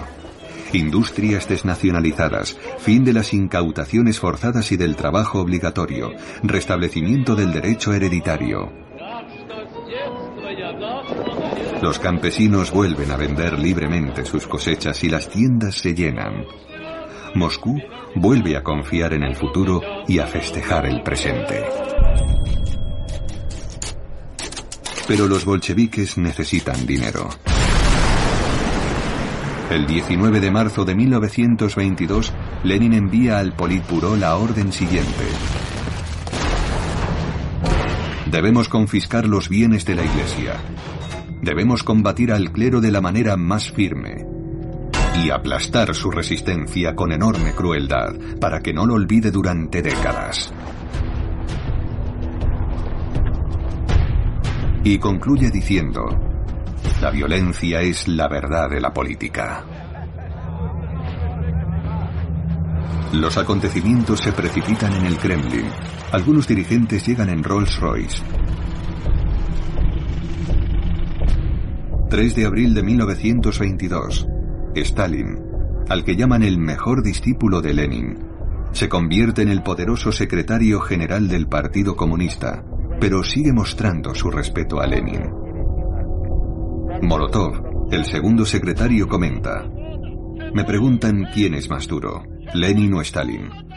Y yo contesto que Lenin. Él fue quien nos formó a todos.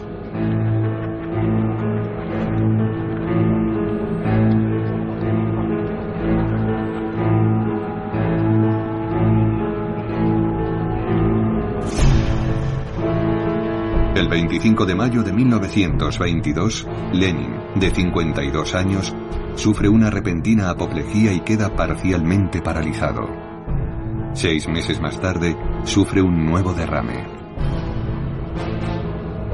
El Comité Central del Partido pide a Stalin que vele por su líder. Stalin lo aísla y prohíbe a su entorno que escriba nada bajo su dictado.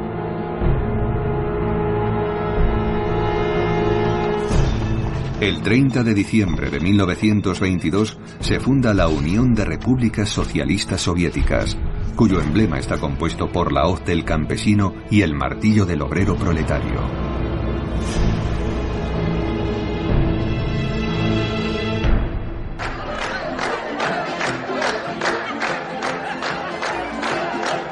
Este grandioso anuncio y el fin de la guerra civil dejan entrever una pequeña esperanza pero el terror gobierna las calles. Los furgones de la policía política siguen llenándose de víctimas inocentes.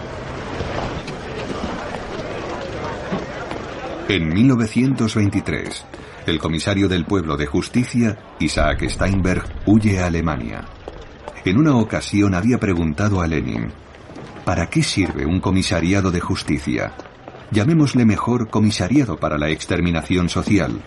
A lo que Lenin contestó, excelente idea. Steinberg escribirá, el terror es la vigilancia estrecha, la policía secreta que observa cada gesto, cada acto, cada provocación. El terror lo forman las maneras despreciativas, humillantes y dolorosas utilizadas en los interrogatorios. El terror vive en las prisiones abarrotadas, los desplazamientos de la población, los requerimientos y las confiscaciones sufridas por el pueblo hambriento y exhausto. Lucky Land Casino asking people what's the weirdest place you've gotten lucky? Lucky? In line at the deli, I guess? Aha, in my dentist's office. More than once, actually. Do I have to say? Yes, you do. In the car before my kids' PTA meeting. Really? Yes. Excuse me, what's the weirdest place you've gotten lucky? I never win and tell. Well, there you have it. You can get lucky anywhere playing at LuckyLandSlots.com. Play for free right now. Are you feeling lucky? No purchase necessary. Void where prohibited by law. 18 plus. Terms and conditions apply. See website for details. With the Lucky Land slots, you can get lucky just about anywhere. This is your captain speaking. Uh, we've got clear runway and the weather's fine, but we're just going to circle up here a while and uh, get lucky. No, no, nothing like that. It's just these cash prizes add up quick. So I suggest you sit back, keep your tray table upright, and start getting lucky. Play for free at LuckyLandSlots.com. Are you feeling lucky? No purchase necessary. Void where prohibited by law. 18 plus terms and conditions apply. See website for details. Stalin porta el ataúd de Lenin.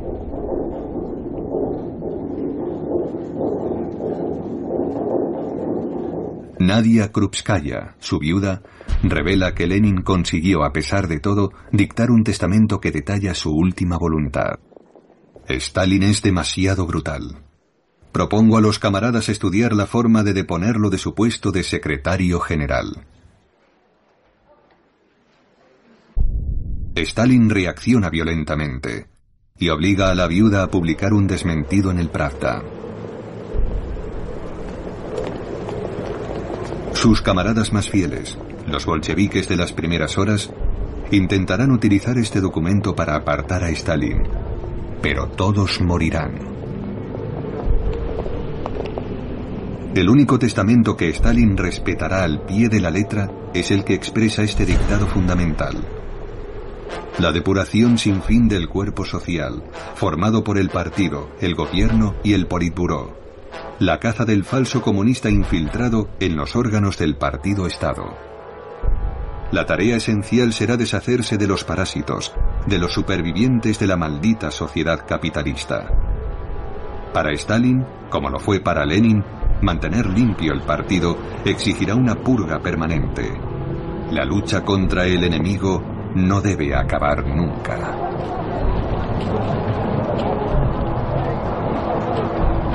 Mientras Lenin es embalsamado, Stalin manda dinamitar el suelo helado ante el muro del Kremlin. Para colocar los cimientos de un mausoleo, primero de madera y luego de granito rojo y mármol negro. Con una tribuna desde la que los todopoderosos dirigentes comunistas impondrán sus consignas.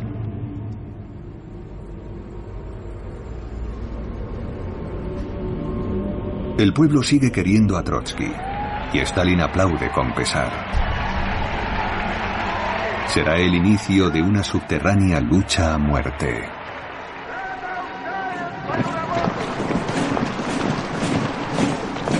Los veteranos y los komsomols, las juventudes comunistas, desfilan ante la tumba.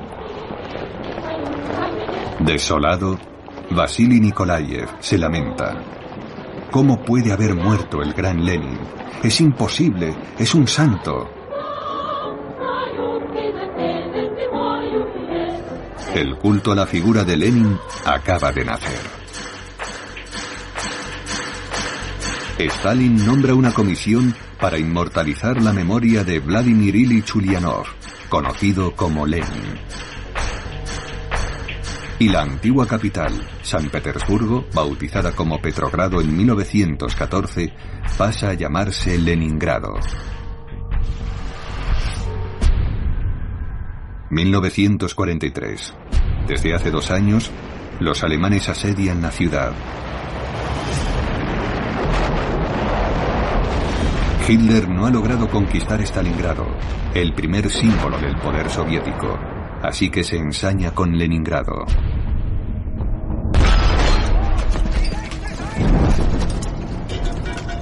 Voy a arrasar la ciudad y a aniquilar a la población, declara. No volverá a levantarse, lo juro solemnemente.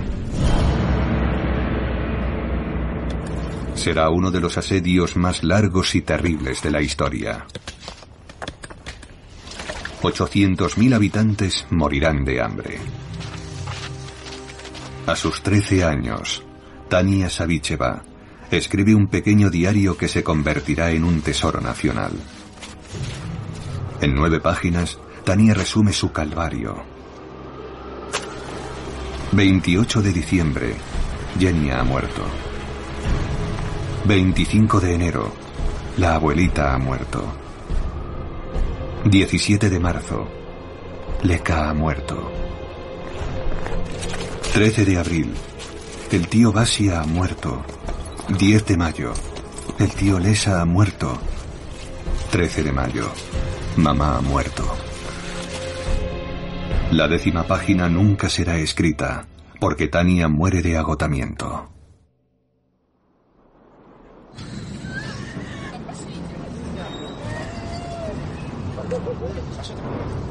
Estas imágenes resumen la historia del sufrimiento y la resistencia del pueblo soviético.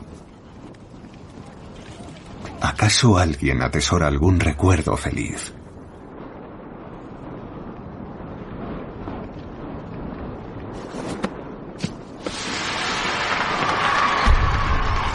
...1925... Un año en el que los esperanzados moscovitas aclaman a los héroes de la revolución, reunidos alrededor del poderoso Stalin. Junto a él desfilan los primeros bolcheviques, Sinoviev, Kamenev, Borosilov, general durante la guerra civil, y Bukharin, que desconfía de Stalin. Es un conspirador sin principios que subordina todo a su sed de poder, declara. Cambia de teoría mientras conversa, dependiendo de la persona que pretenda eliminar. Pero todos se alían con él para luchar contra Trotsky, que aún cuenta con el apoyo de muchos militantes.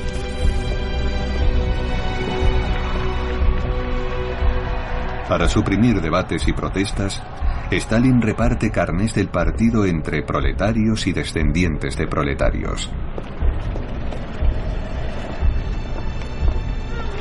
No tienen instrucción ni formación política, pero siempre le agradecerán haberles permitido entrar en la burocracia. Trotsky pronto es abucheado y poco a poco relegado.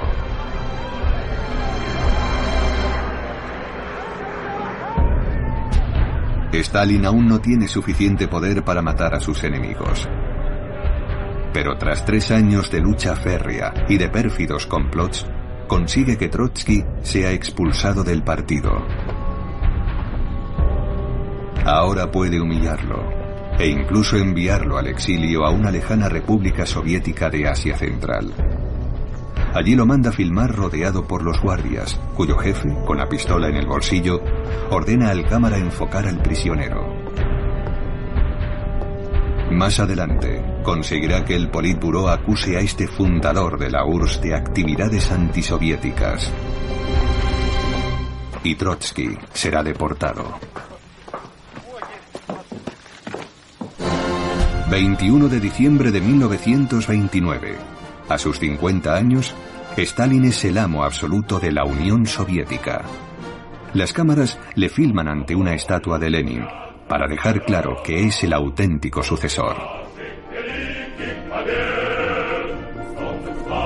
Con la ciega devoción de sus fieles, de la que dependen sus vidas, Stalin puede al fin deshacerse de la nueva política económica y lanzarse a la colectivización. Decorando los pasillos del Kremlin, el diario Pravda proclama su adoración en primera plana. Un gran saludo bolchevique al mayor dirigente comunista del mundo.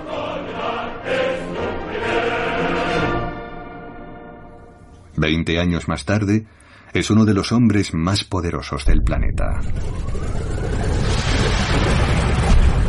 25 de noviembre de 1943. Stalin sube a un avión por primera vez y sobrevuela temeroso su Cáucaso natal para asistir a una conferencia en Teherán, entre los principales aliados contra Alemania. El creciente poder de Stalin le ha permitido imponer como lugar de encuentro su embajada en Irán, protegida por un batallón de policías soviéticos y plagada de micrófonos. Su apariencia sorprende a los invitados. Stalin cojea y su brazo atrofiado dificulta su torpe caminar.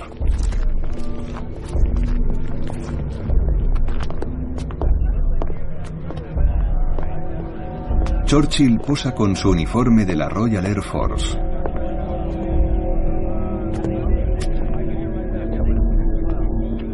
Los acordes de la Internacional, que continúa siendo el himno soviético, han precedido a la ceremonia de apertura. Stalin, que desea controlarlo todo, viene acompañado por dos de sus viejos cómplices, Molotov, su ministro de Asuntos Exteriores, y el mariscal Borosilov. En nombre del rey Jorge VI, Churchill ofrece a Stalin una espada con la siguiente inscripción. Por el heroico valor de los habitantes de Stalingrado. Voroshilov tarda en recoger la espada de manos de Stalin y ésta cae al suelo.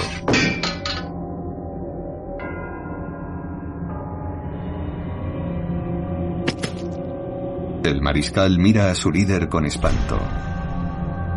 Teme ser reprobado en público. Pero uno de los guardias acude en su ayuda.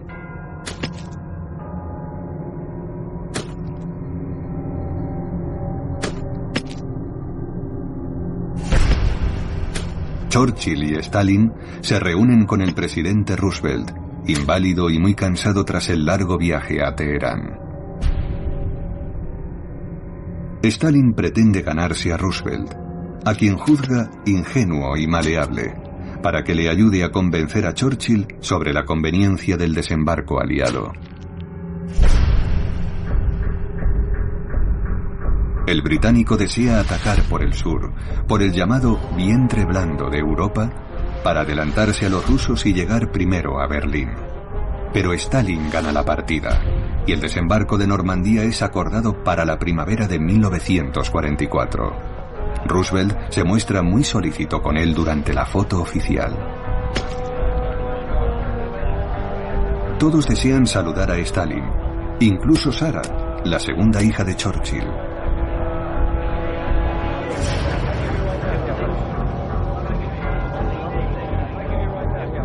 Reina un clima de optimismo. Stalin acaba de derrotar a Hitler en la batalla de Kursk. Y cuando Churchill le comenta, Dios está al lado de los aliados, él replica, el diablo está de mi lado. Es un buen comunista. ¿Se convertirá Stalin en el dueño del mundo? Próximo episodio. El amo del mundo.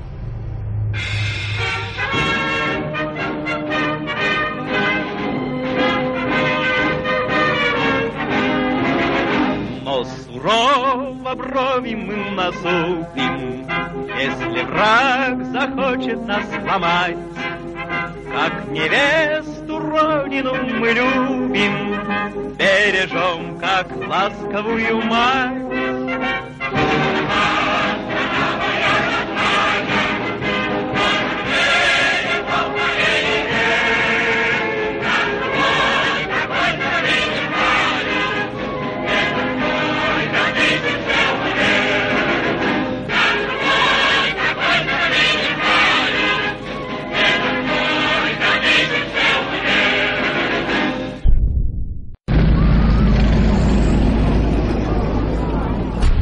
Unión Soviética, 1944. El Ejército Rojo libera los territorios ocupados por los nazis.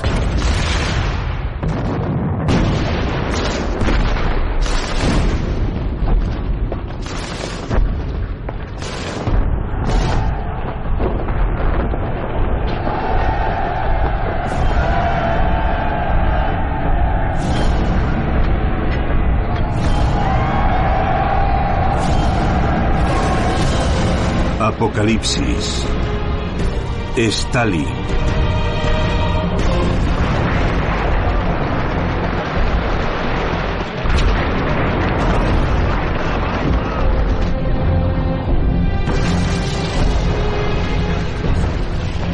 Los alemanes se retiran, dejando un rastro de destrucción.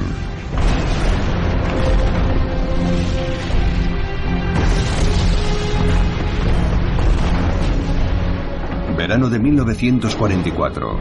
Hitler, en su cuartel general del Este, la guarida del lobo, se niega a aceptar la derrota. Sigue creyendo en la victoria final.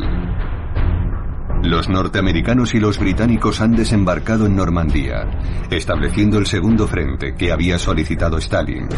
Los soviéticos se preparan para invadir Alemania. Leningrado es liberado tras 900 días de asedio y cerca de 2 millones de muertos entre civiles y militares. Los prisioneros alemanes se enfrentan a los supervivientes.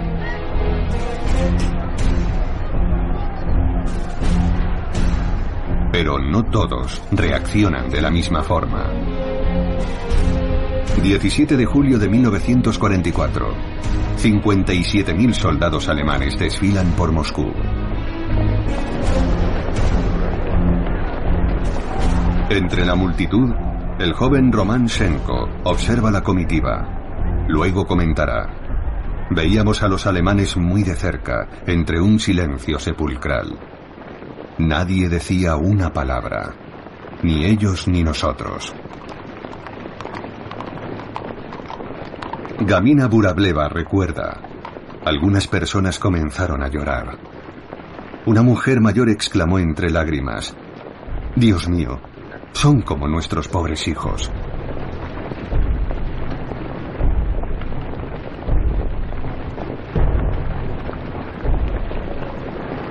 Stalin hace desfilar a mil oficiales alemanes y a veinte generales, para mostrar su poder a sus aliados y sobre todo a su pueblo.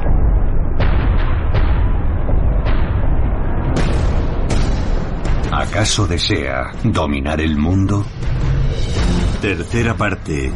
El amo del mundo. Judy was boring. Hello. Then Judy discovered ChumbaCasino.com. It's my little escape. Now Judy's the life of the party. Oh, baby, Mama's bringing home the bacon. Whoa, take it easy, Judy.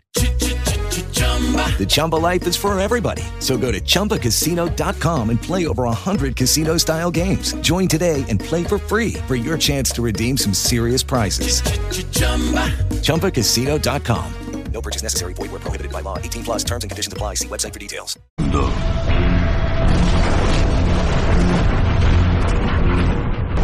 Julio de 1944. La artillería de Stalin aplasta las defensas alemanas. La movilidad de su ejército es espectacular. Los norteamericanos le han proporcionado apoyo económico, acero y los materiales necesarios para construir 55.000 tanques T-34, una de las máquinas de guerra más eficaces, además de cientos de miles de camiones, jeeps y vehículos blindados.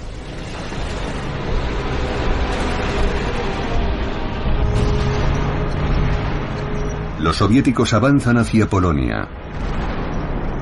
Pero cuando están a las puertas de Varsovia, Stalin les ordena detenerse.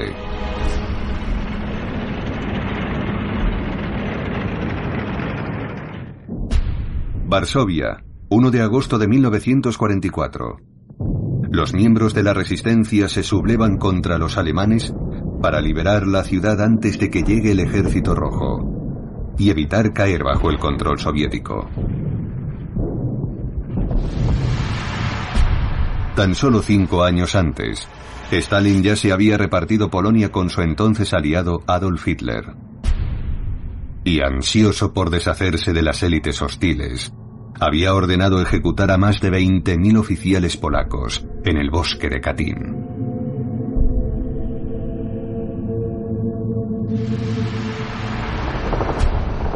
Así que en 1944 prohíbe cualquier tipo de ayuda a la resistencia polaca.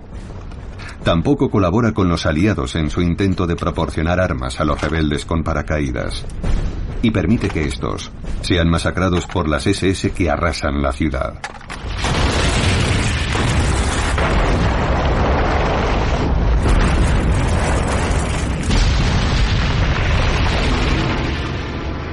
El mariscal Zhukov escribirá en sus memorias. Stalin me dijo, no compartiremos nuestra frontera con una Polonia burguesa. El ejército rojo conquista las ruinas de la desdichada Varsovia y prosigue la ocupación de Polonia.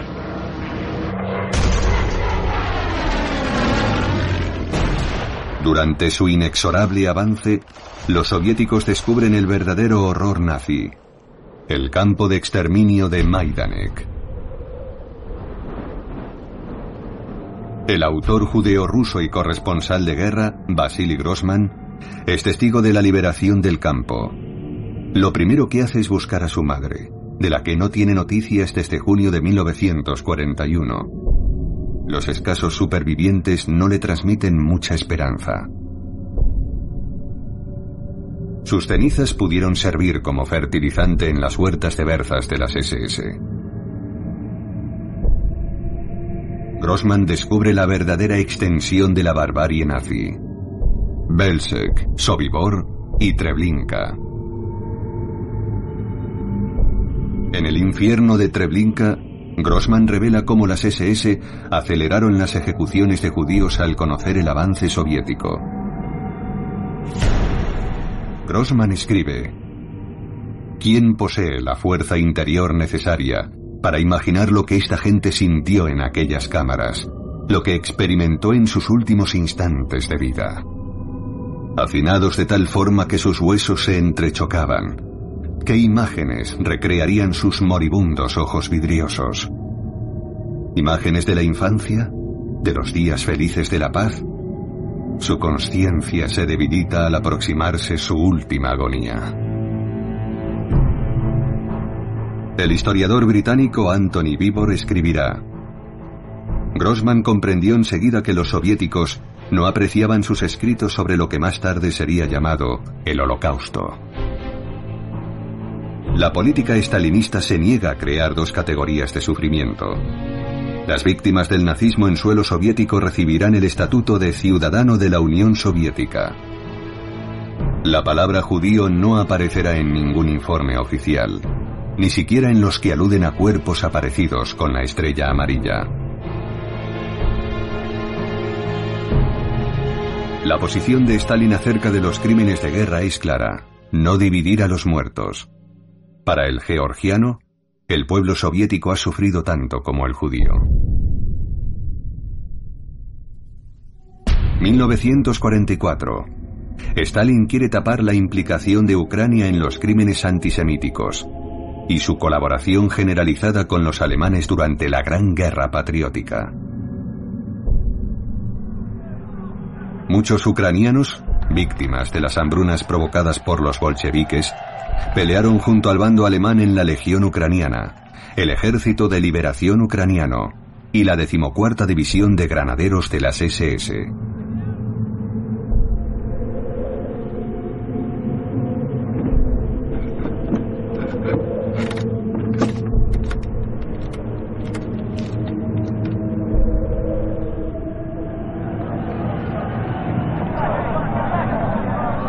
La purificación es dirigida por Nikita Khrushchev, un ucraniano devoto de Stalin que comparte sus métodos radicales.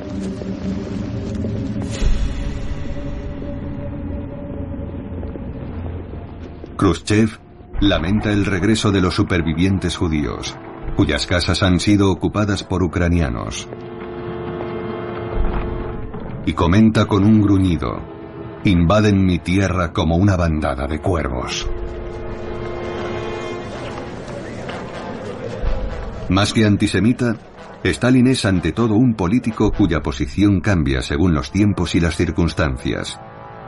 Un hombre que no duda en mandar al Gulag a la esposa de Molotov y al resto de los miembros del Comité Judío Antifascista, creado en 1942 para concienciar a la opinión pública internacional.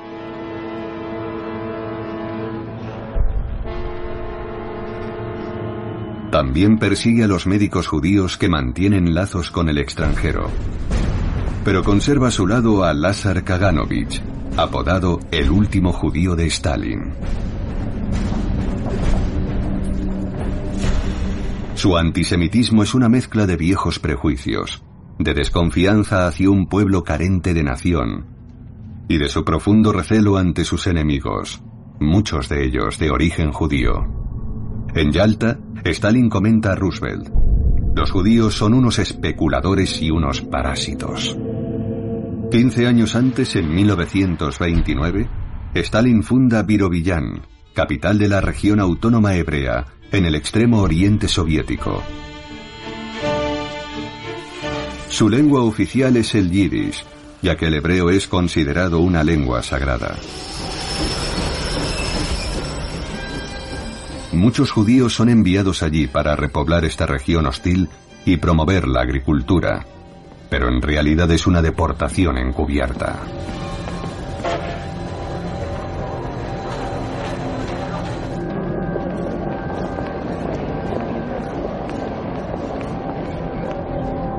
...1930... Stalin gobierna...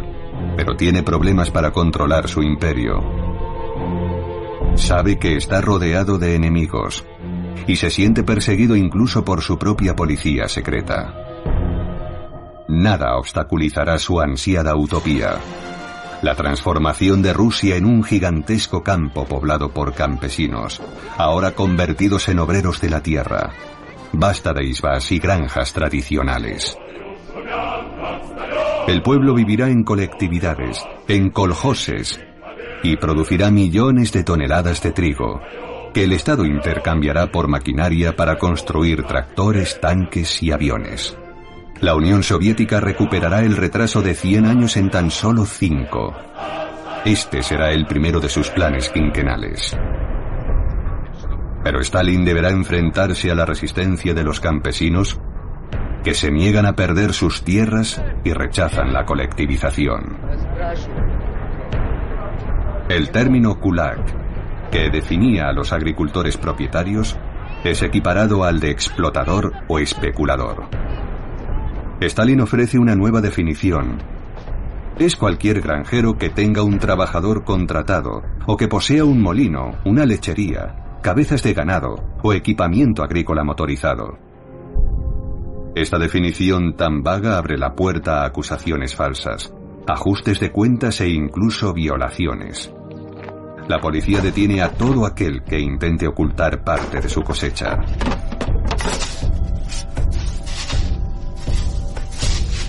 Para doblegar a los valientes campesinos, el Estado moviliza 27.000 anticulaks, militantes comunistas enviados desde las ciudades y obreros traidores que son recompensados con las migajas del botín.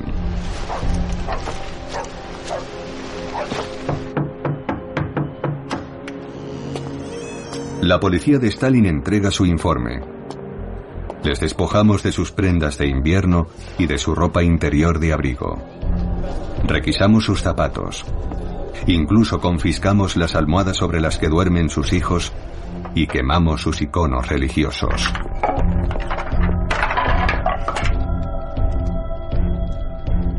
Stalin anima al pueblo a adherirse a la cruzada contra los campesinos y alienta los actos de denuncia.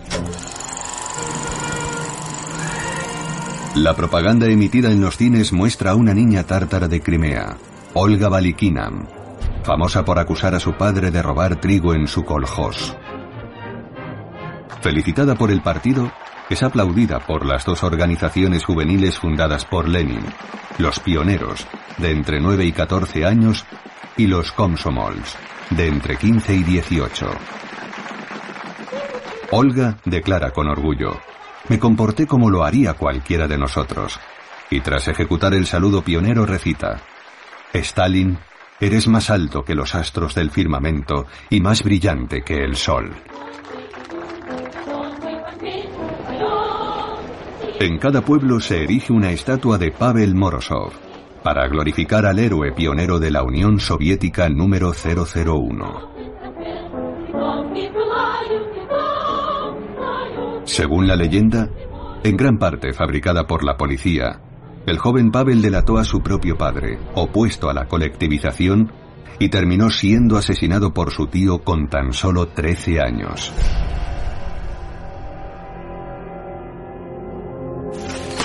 Dos millones de campesinos son enviados para trabajar la tierra en Siberia. 300.000 serán enviados a los gulags y otros 300.000 morirán ejecutados.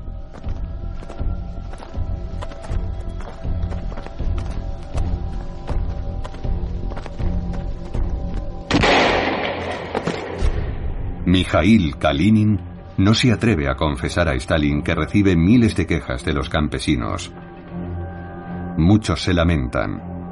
Los blancos nos lo robaron todo, pero al menos nos dejaron con vida. Entre 1918 y 1921, la guerra civil desencadenó una terrible hambruna.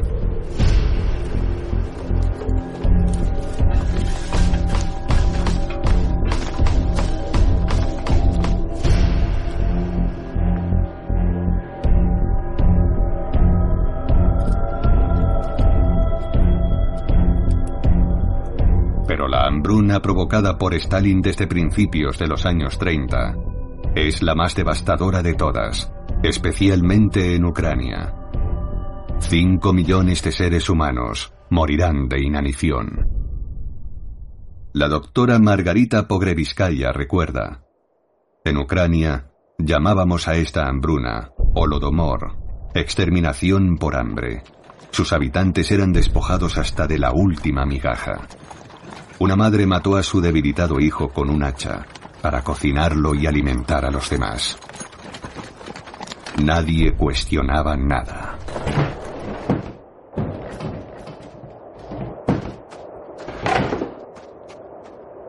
Nadia, la esposa de Stalin, es la única persona que le habla del sufrimiento de su pueblo.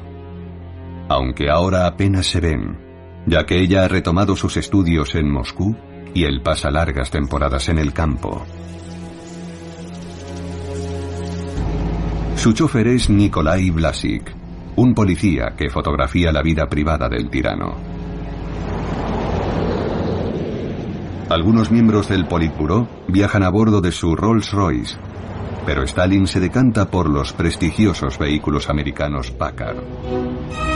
Hace construir 20 lujosas dachas, repartidas por toda Rusia, que visita según las estaciones, en las que disfruta cantando arias de ópera.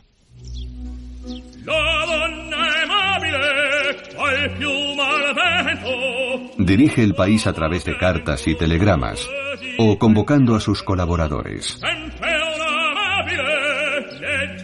Mientras su pueblo se muere de hambre, él se entretiene leyendo y pescando truchas. Su librería cuenta con 20.000 volúmenes, lo que le permite citar la Biblia y al propio Bismarck, un modelo del nacionalismo alemán. Engaña a su mujer con su peluquera, que le afeita cada mañana, y juega con sus cómplices al Gorodki, una versión rusa de los populares bolos.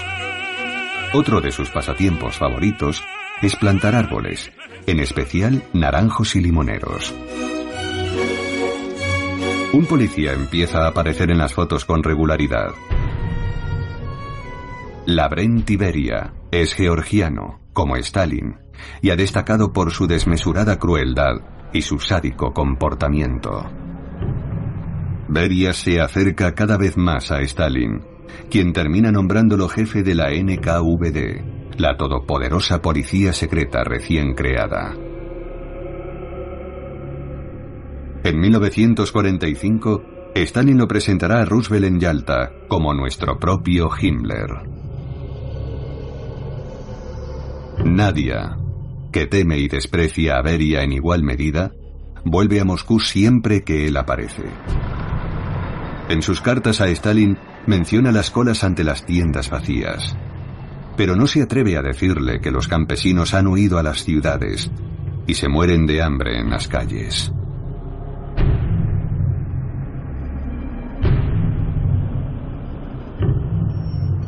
Nadie es una mujer idealista que ya no reconoce a quien solía llamar el revolucionario indómito, el hombre nuevo, y que un día llegará a espetarle. Eres un verdugo, en eso te has convertido. El 7 de noviembre de 1932, Nadia desfila junto a los estudiantes de la Academia Industrial de Moscú para celebrar el decimoquinto aniversario de la revolución. Stalin, en el balcón del mausoleo de Lenin, parece particularmente tenso.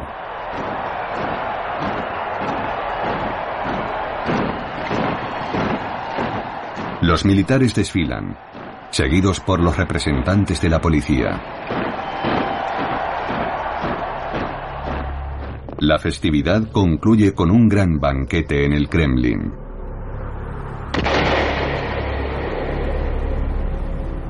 Nadia es encontrada muerta en el dormitorio conyugal, con una bala en el corazón y una pistola en la mano. Tenía tan solo 31 años. La policía afirma que ha sido un suicidio, pero hay quien sugiere que fue asesinada por su esposo tras una violenta discusión.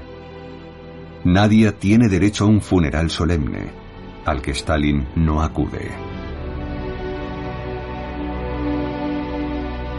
Su suicidio, que será presentado al pueblo como una apendicitis aguda, parece más un testimonio de rebeldía política que un acto de desesperación.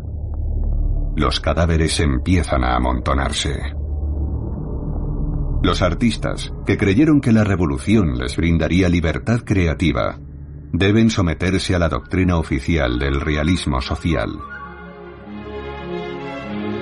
Todos los pintores, músicos, poetas y escritores, a los que Stalin denomina ingenieros del alma, deben ensalzar el trabajo, la familia y la patria, y sobre todo la gloria de Stalin.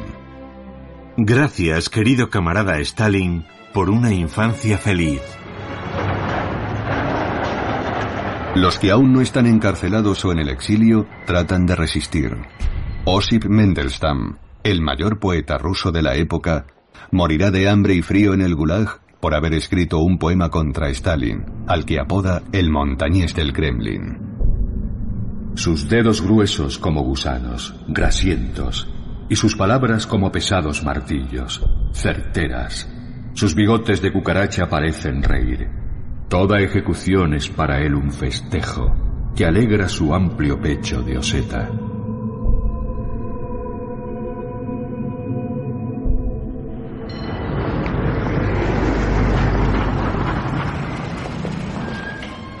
En los pisos requisados a la burguesía, se realoja una familia por habitación.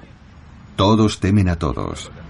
El gran escritor ruso Mikhail Bulgakov describirá aquellos tiempos con su oscuro toque de humor. Sucedían cosas inexplicables. Las personas desaparecían sin dejar rastro. Una vez un policía pidió a un inquilino que pasara por la comisaría. Le dijo que sería solo un momento, pero nunca regresó. Otro inquilino desapareció un lunes. Como de costumbre, un coche lo había recogido para ir al trabajo, pero nunca regresó. Vasily Nikolayev recuerda su estancia en prisión. Eran en su mayoría gente sencilla. Un estudiante condenado a 10 años por haber contado un chiste político. Un camionero encarcelado porque se parecía a Stalin. Un barbero que no tenía carné del partido y el director de una lavandería que sí tenía el suyo. Y un hombre mayor que reía diciendo, Me encanta que los comunistas estéis también en la cárcel y lo entendáis aún menos que yo.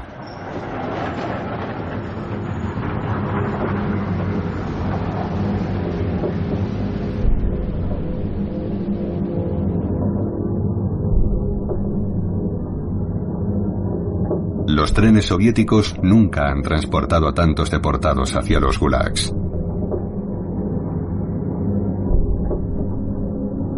Marina Isaichik recuerda, había un agujero en el suelo y un cubo tras una sábana para defecar. El viaje duró siete días, durante los cuales dormimos en el suelo. Nos hicieron bajar en medio de la taiga. El escorbuto se extendió con rapidez y se nos empezaron a caer los dientes. Trabajábamos sin cesar, con nuestras manos desnudas. Solo podíamos esperar y aguantar, esperar y ser pacientes.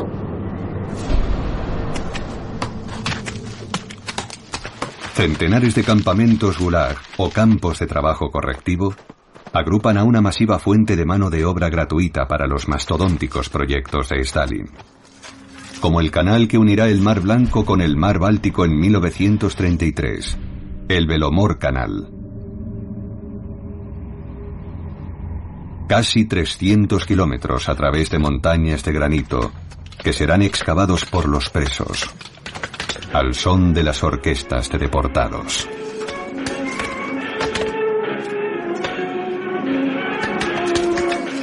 En el Velomor Canal el ritmo de trabajo es implacable. 30.000 deportados morirán de agotamiento.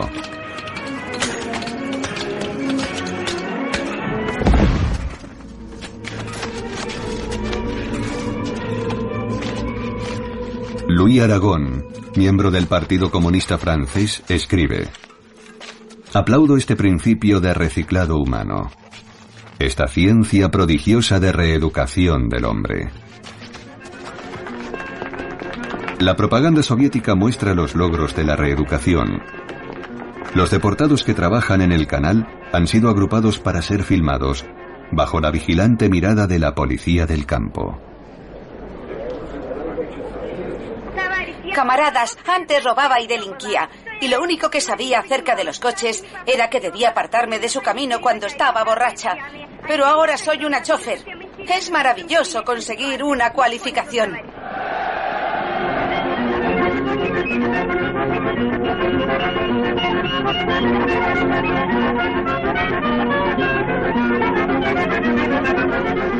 Para agilizar los trabajos, Yagoda, el jefe de la policía secreta, obliga a los ingenieros deportados a reducir la profundidad del canal, lo que mermará sus posibilidades de navegación.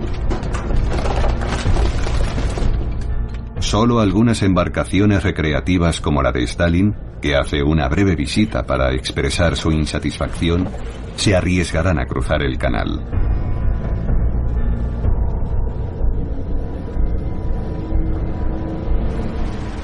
Más adelante, construirá un canal con mayor calado gracias a su interminable fuente de mano de obra. Pero antes, desea culminar otros proyectos, como la gigantesca presa de Neprostoy o las descomunales acerías de Magnitogorsk.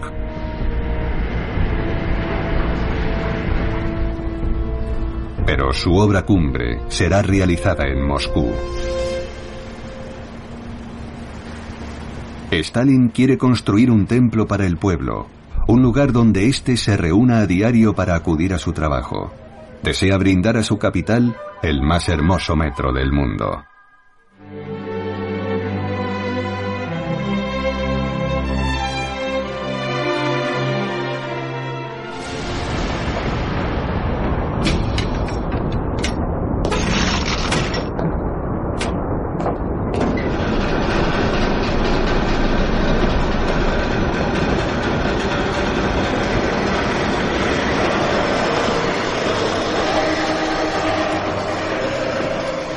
La realidad socialista también es ensalzada por los cineastas.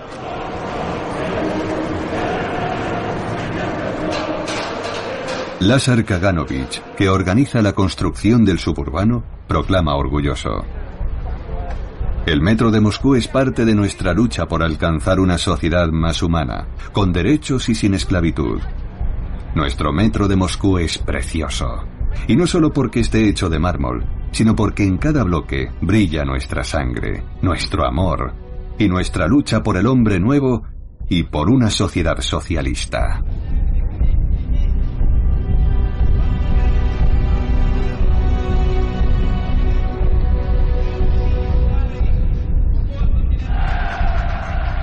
Kaganovich acuña el término estalinismo cuando declara Continuamos hablando de Lenin y el leninismo, pese a que nos dejó hace ya mucho tiempo. Larga vida al estalinismo. Según el historiador británico Simon Sibach Montefiore, Kaganovich ve a Stalin como el Robespierre ruso. El terror y los gulags son las principales actividades del Politburo. Los soviéticos viven en la pobreza, pero bombardeados por la propaganda aún conservan la esperanza. Igor Poglasov recuerda. Teníamos nuestros rituales, nuestros paseos en canoa, nuestras noches en las tiendas cantando alrededor de la hoguera. ¿Cómo no íbamos a creer en el sueño revolucionario? Habríamos llamado a nuestros hijos Octubre y a nuestras hijas Estalina.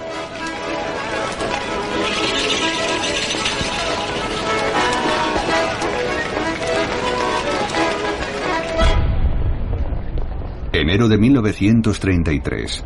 En largos artículos del Pravda, el pueblo soviético es informado de que en Alemania, el nacionalsocialista Adolf Hitler acaba de convertirse en canciller, el equivalente a jefe del gobierno.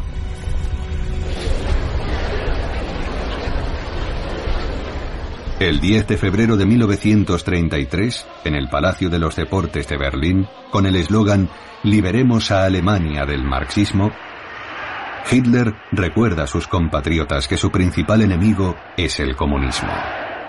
Los partidos de la lucha de clases deben convencerse de que haré todo lo posible para destruirlos. Con todas mis fuerzas y toda mi voluntad. Nunca abandonaré el deber de hacer desaparecer al marxismo y sus sicarios de Alemania. Y jamás aceptaré ningún acuerdo. Alguien debe vencer, o el marxismo o el pueblo alemán. Y Alemania vencerá. En Moscú, Stalin no puede seguir ignorando la amenaza de un conflicto armado.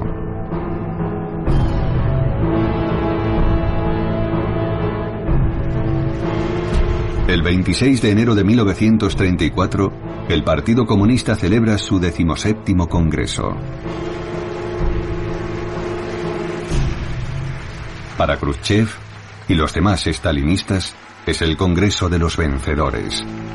Stalin anuncia unos resultados asombrosos. El plan quinquenal ha alcanzado sus metas un año antes de lo previsto. La producción industrial se ha duplicado y la Unión Soviética ha evitado la crisis económica que sacude a Europa y Estados Unidos. Las cifras son falsas, por supuesto, pero todos aplauden.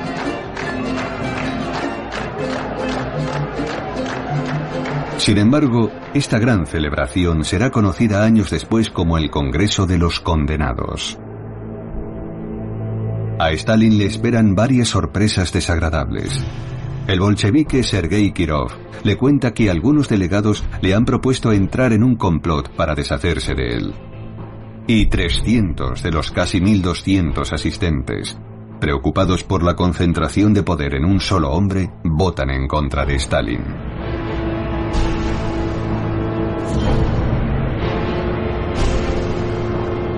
En los años siguientes, Stalin ejecutará o mandará a los gulags a 1.108 de los delegados que asisten al Congreso.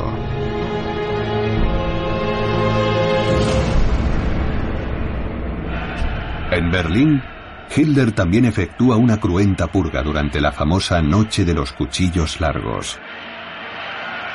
Para depurar tanto al ejército como al sector financiero, ordena asesinar a las tropas de asalto que lo ayudaron a alcanzar el poder. La violencia y contundencia del Führer causan una gran impresión en Moscú. Stalin comenta, ¿qué os parece lo que ha ocurrido en Alemania? Vaya tipo ese Hitler. Lo que ha hecho requiere habilidad. Así es como hay que tratar a los adversarios políticos.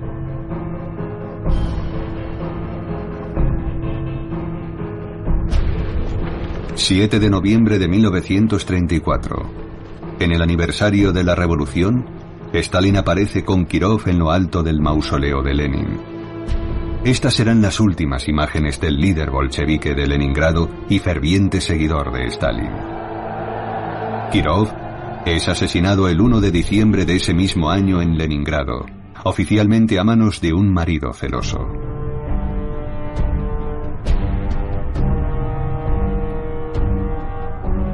Su muerte desatará una terrible reacción en cadena.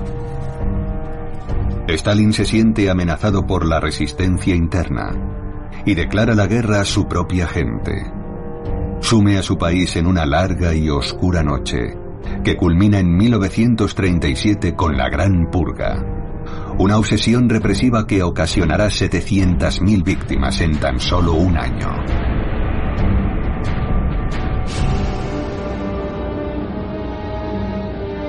Stalin aprovecha esta tragedia para acusar a sus enemigos de planear un gigantesco complot criminal, dirigido contra él y su gobierno.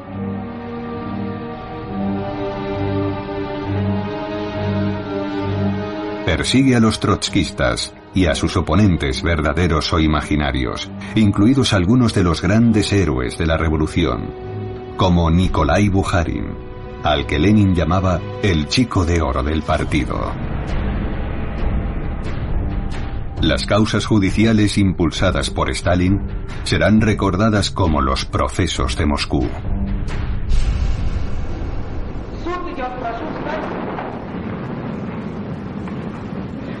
Los acusados no comparecen en la sala. Han sido torturados en la prisión de Lubyanka y a pesar de los esfuerzos del equipo médico, están en condiciones demasiado penosas. Las cámaras se centran en Andrei Wyszynski, el fiscal general. Tras la guerra, Wyszynski se convertirá en el representante permanente de la URSS ante las Naciones Unidas. Su alegato final se ajusta fielmente a las consignas de Stalin. Estos traidores y estos espías han vendido nuestra patria al enemigo. Hay que fusilar a estos perros rabiosos. Nuestro pueblo solo pide una cosa, aplastar esta infamia. Los procesos de Moscú conmocionan a la opinión pública mundial.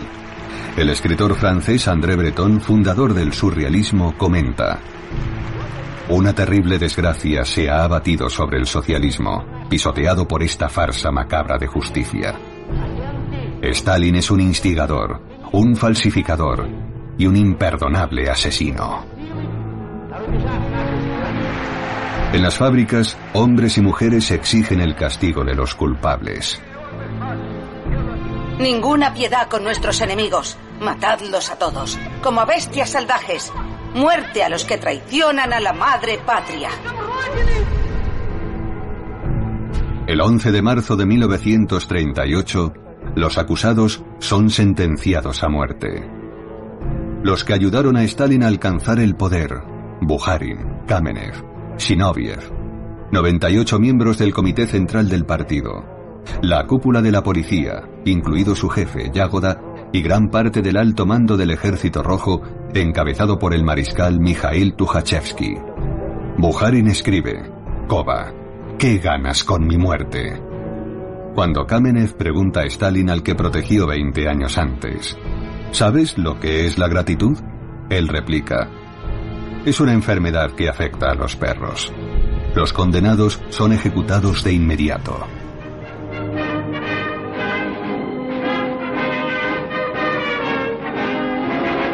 Но сурово брови мы насупим, Если враг захочет нас сломать. Как невесту родину мы любим, Бережем, как ласковую мать.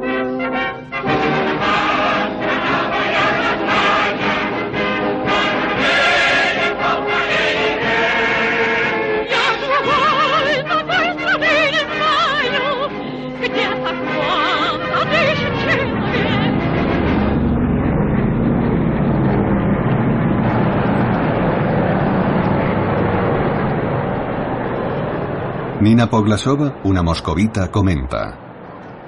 Vivimos en un mundo soviético en el que hay una regla única e inamovible. Todo el mundo respeta esa regla. Él se asoma al balcón y nos miente. Y entonces aplaudimos, aunque todos sepamos que miente, y él sepa que nosotros lo sabemos. Pero sigue arrojando sus mentiras, feliz al oír los aplausos.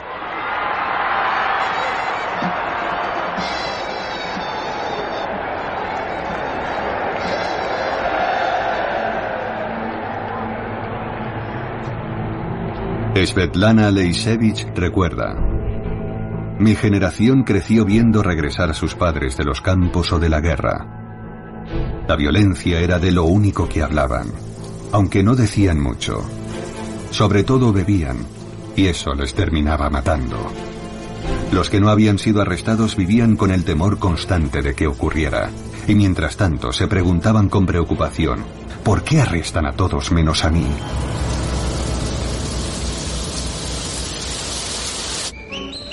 Margarita Pogreviskaya recuerda. Nuestro amor por nuestra maravillosa patria era infinito. Llegó el primer coche soviético. ¡Hurra! Y un obrero analfabeto descubrió un proceso secreto para que el acero no se oxide. ¡Qué gran victoria! El mundo entero conocía todos estos prodigios. Pero nosotros nos enteramos mucho más tarde. Íbamos a ser los primeros en sobrevolar el Polo Norte. Íbamos a cambiar el curso de grandes ríos para irrigar desiertos. Stalin construye un nuevo Moscú, que será la vitrina del socialismo. Al igual que Hitler y Mussolini, quiere masivas y ostentosas estructuras. Incluso proyecta una torre de 500 metros de altura coronada con una estatua de Lenin.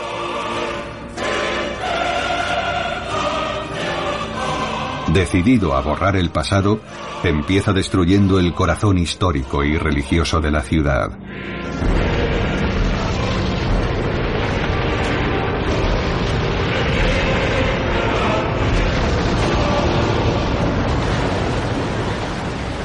La máquina propagandística continúa funcionando a pleno rendimiento, fabricando héroes del trabajo como Alexei Stajanov, un minero capaz de extraer 14 veces más carbón que cualquier otro, 100 toneladas en un solo día. Una hazaña imposible, por supuesto, que será el germen del estajanovismo.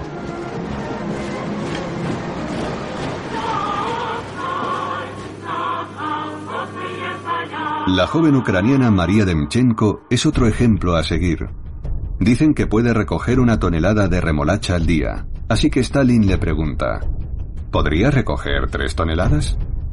Ella contesta sonriente, incluso más que eso, camarada Stalin. O Manlakat Nakangova, una niña de Tayikistán que recogió una montaña de algodón mientras aprendía a leer.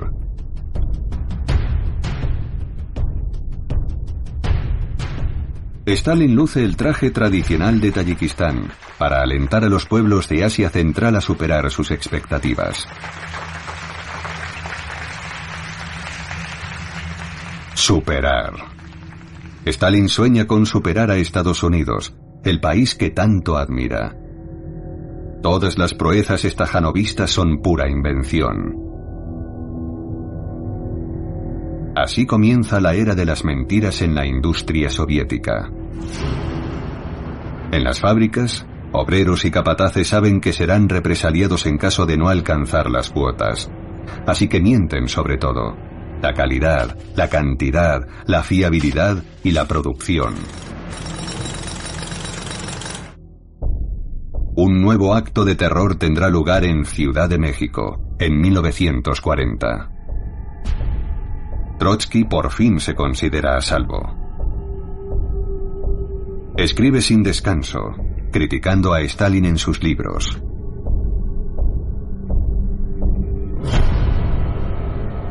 El 20 de agosto de 1940, un agente de Stalin le clava un piolete en la cabeza.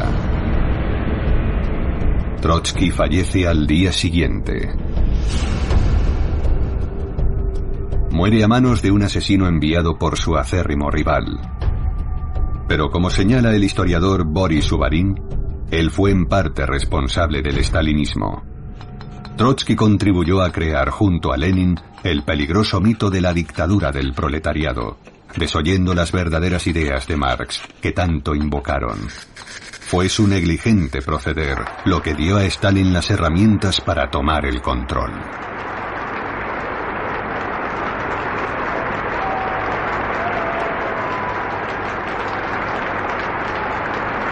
Pero el fantasma de la guerra nunca le abandona. 1941. La amenaza se cierne sobre Stalin. La súbita derrota de Francia frente a las fuerzas alemanas le obliga a alertar con urgencia a su propio ejército. Necesita más tiempo. Pero Hitler ataca primero, el 22 de junio de 1941. Cuatro años más tarde, en 1945, el ejército rojo entra en Berlín.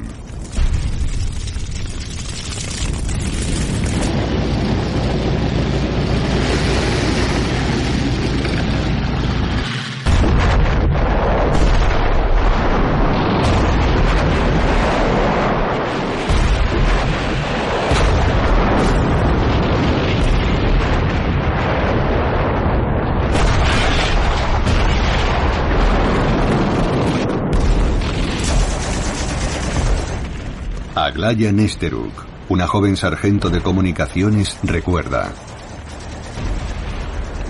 Nuestra patria había sido liberada y ahora arriesgábamos la vida por una tierra extranjera.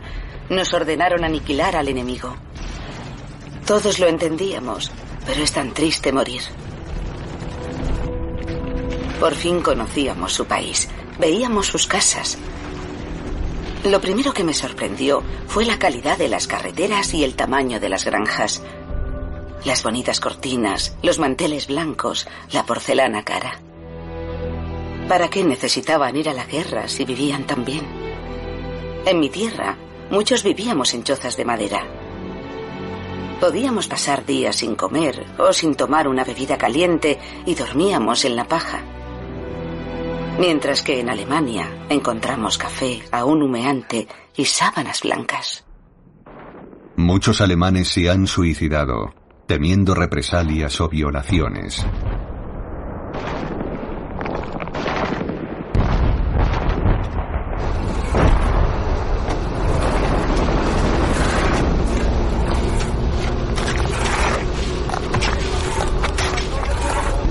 Nueve millones de soldados soviéticos han muerto.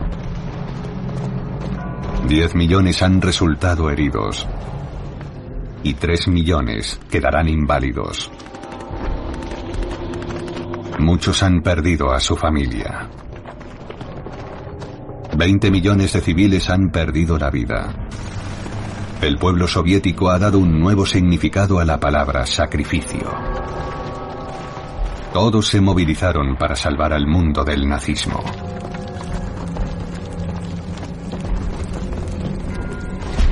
Hitler, responsable de la muerte de 70 millones de seres humanos, se suicida en su búnker el 30 de abril de 1945.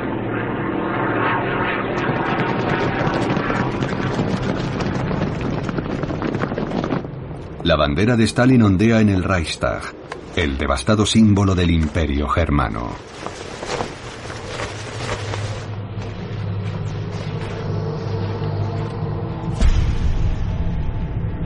El 8 de mayo de 1945, Alemania se rinde. El pueblo soviético ha ganado la guerra. Pero a los ojos del mundo, el auténtico vencedor es Stalin.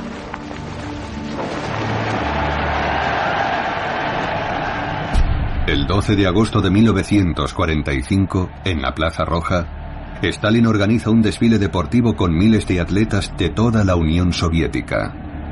La mayoría son mujeres, ya que casi todos los hombres jóvenes han muerto.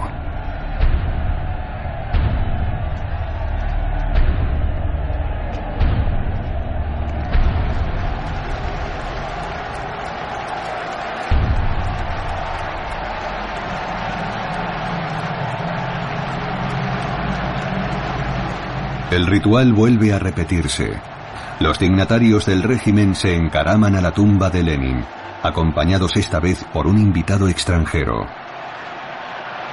El general norteamericano Dwight Eisenhower, comandante en jefe de las fuerzas aliadas y cerebro del desembarco de Normandía.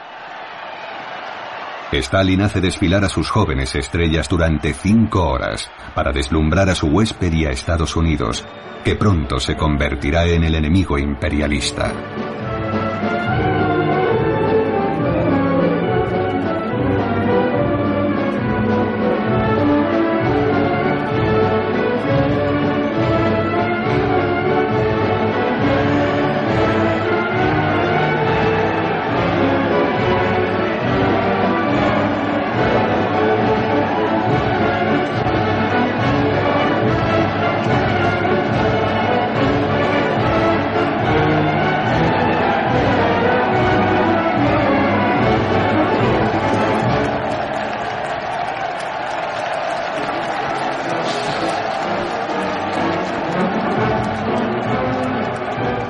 De Gaulle tal vez sea la persona que mejor ha descrito a Stalin, al que conoció en Moscú en 1944.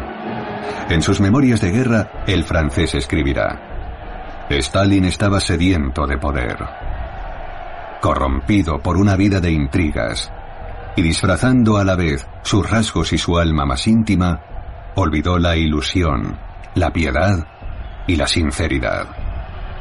Era un conglomerado de estrategia, desconfianza y terquedad, que veía en cada semejante un obstáculo o una amenaza. y un hombre a quien la revolución, el partido, el Estado y la guerra ofrecieron la ocasión y los medios para ejercer la dominación.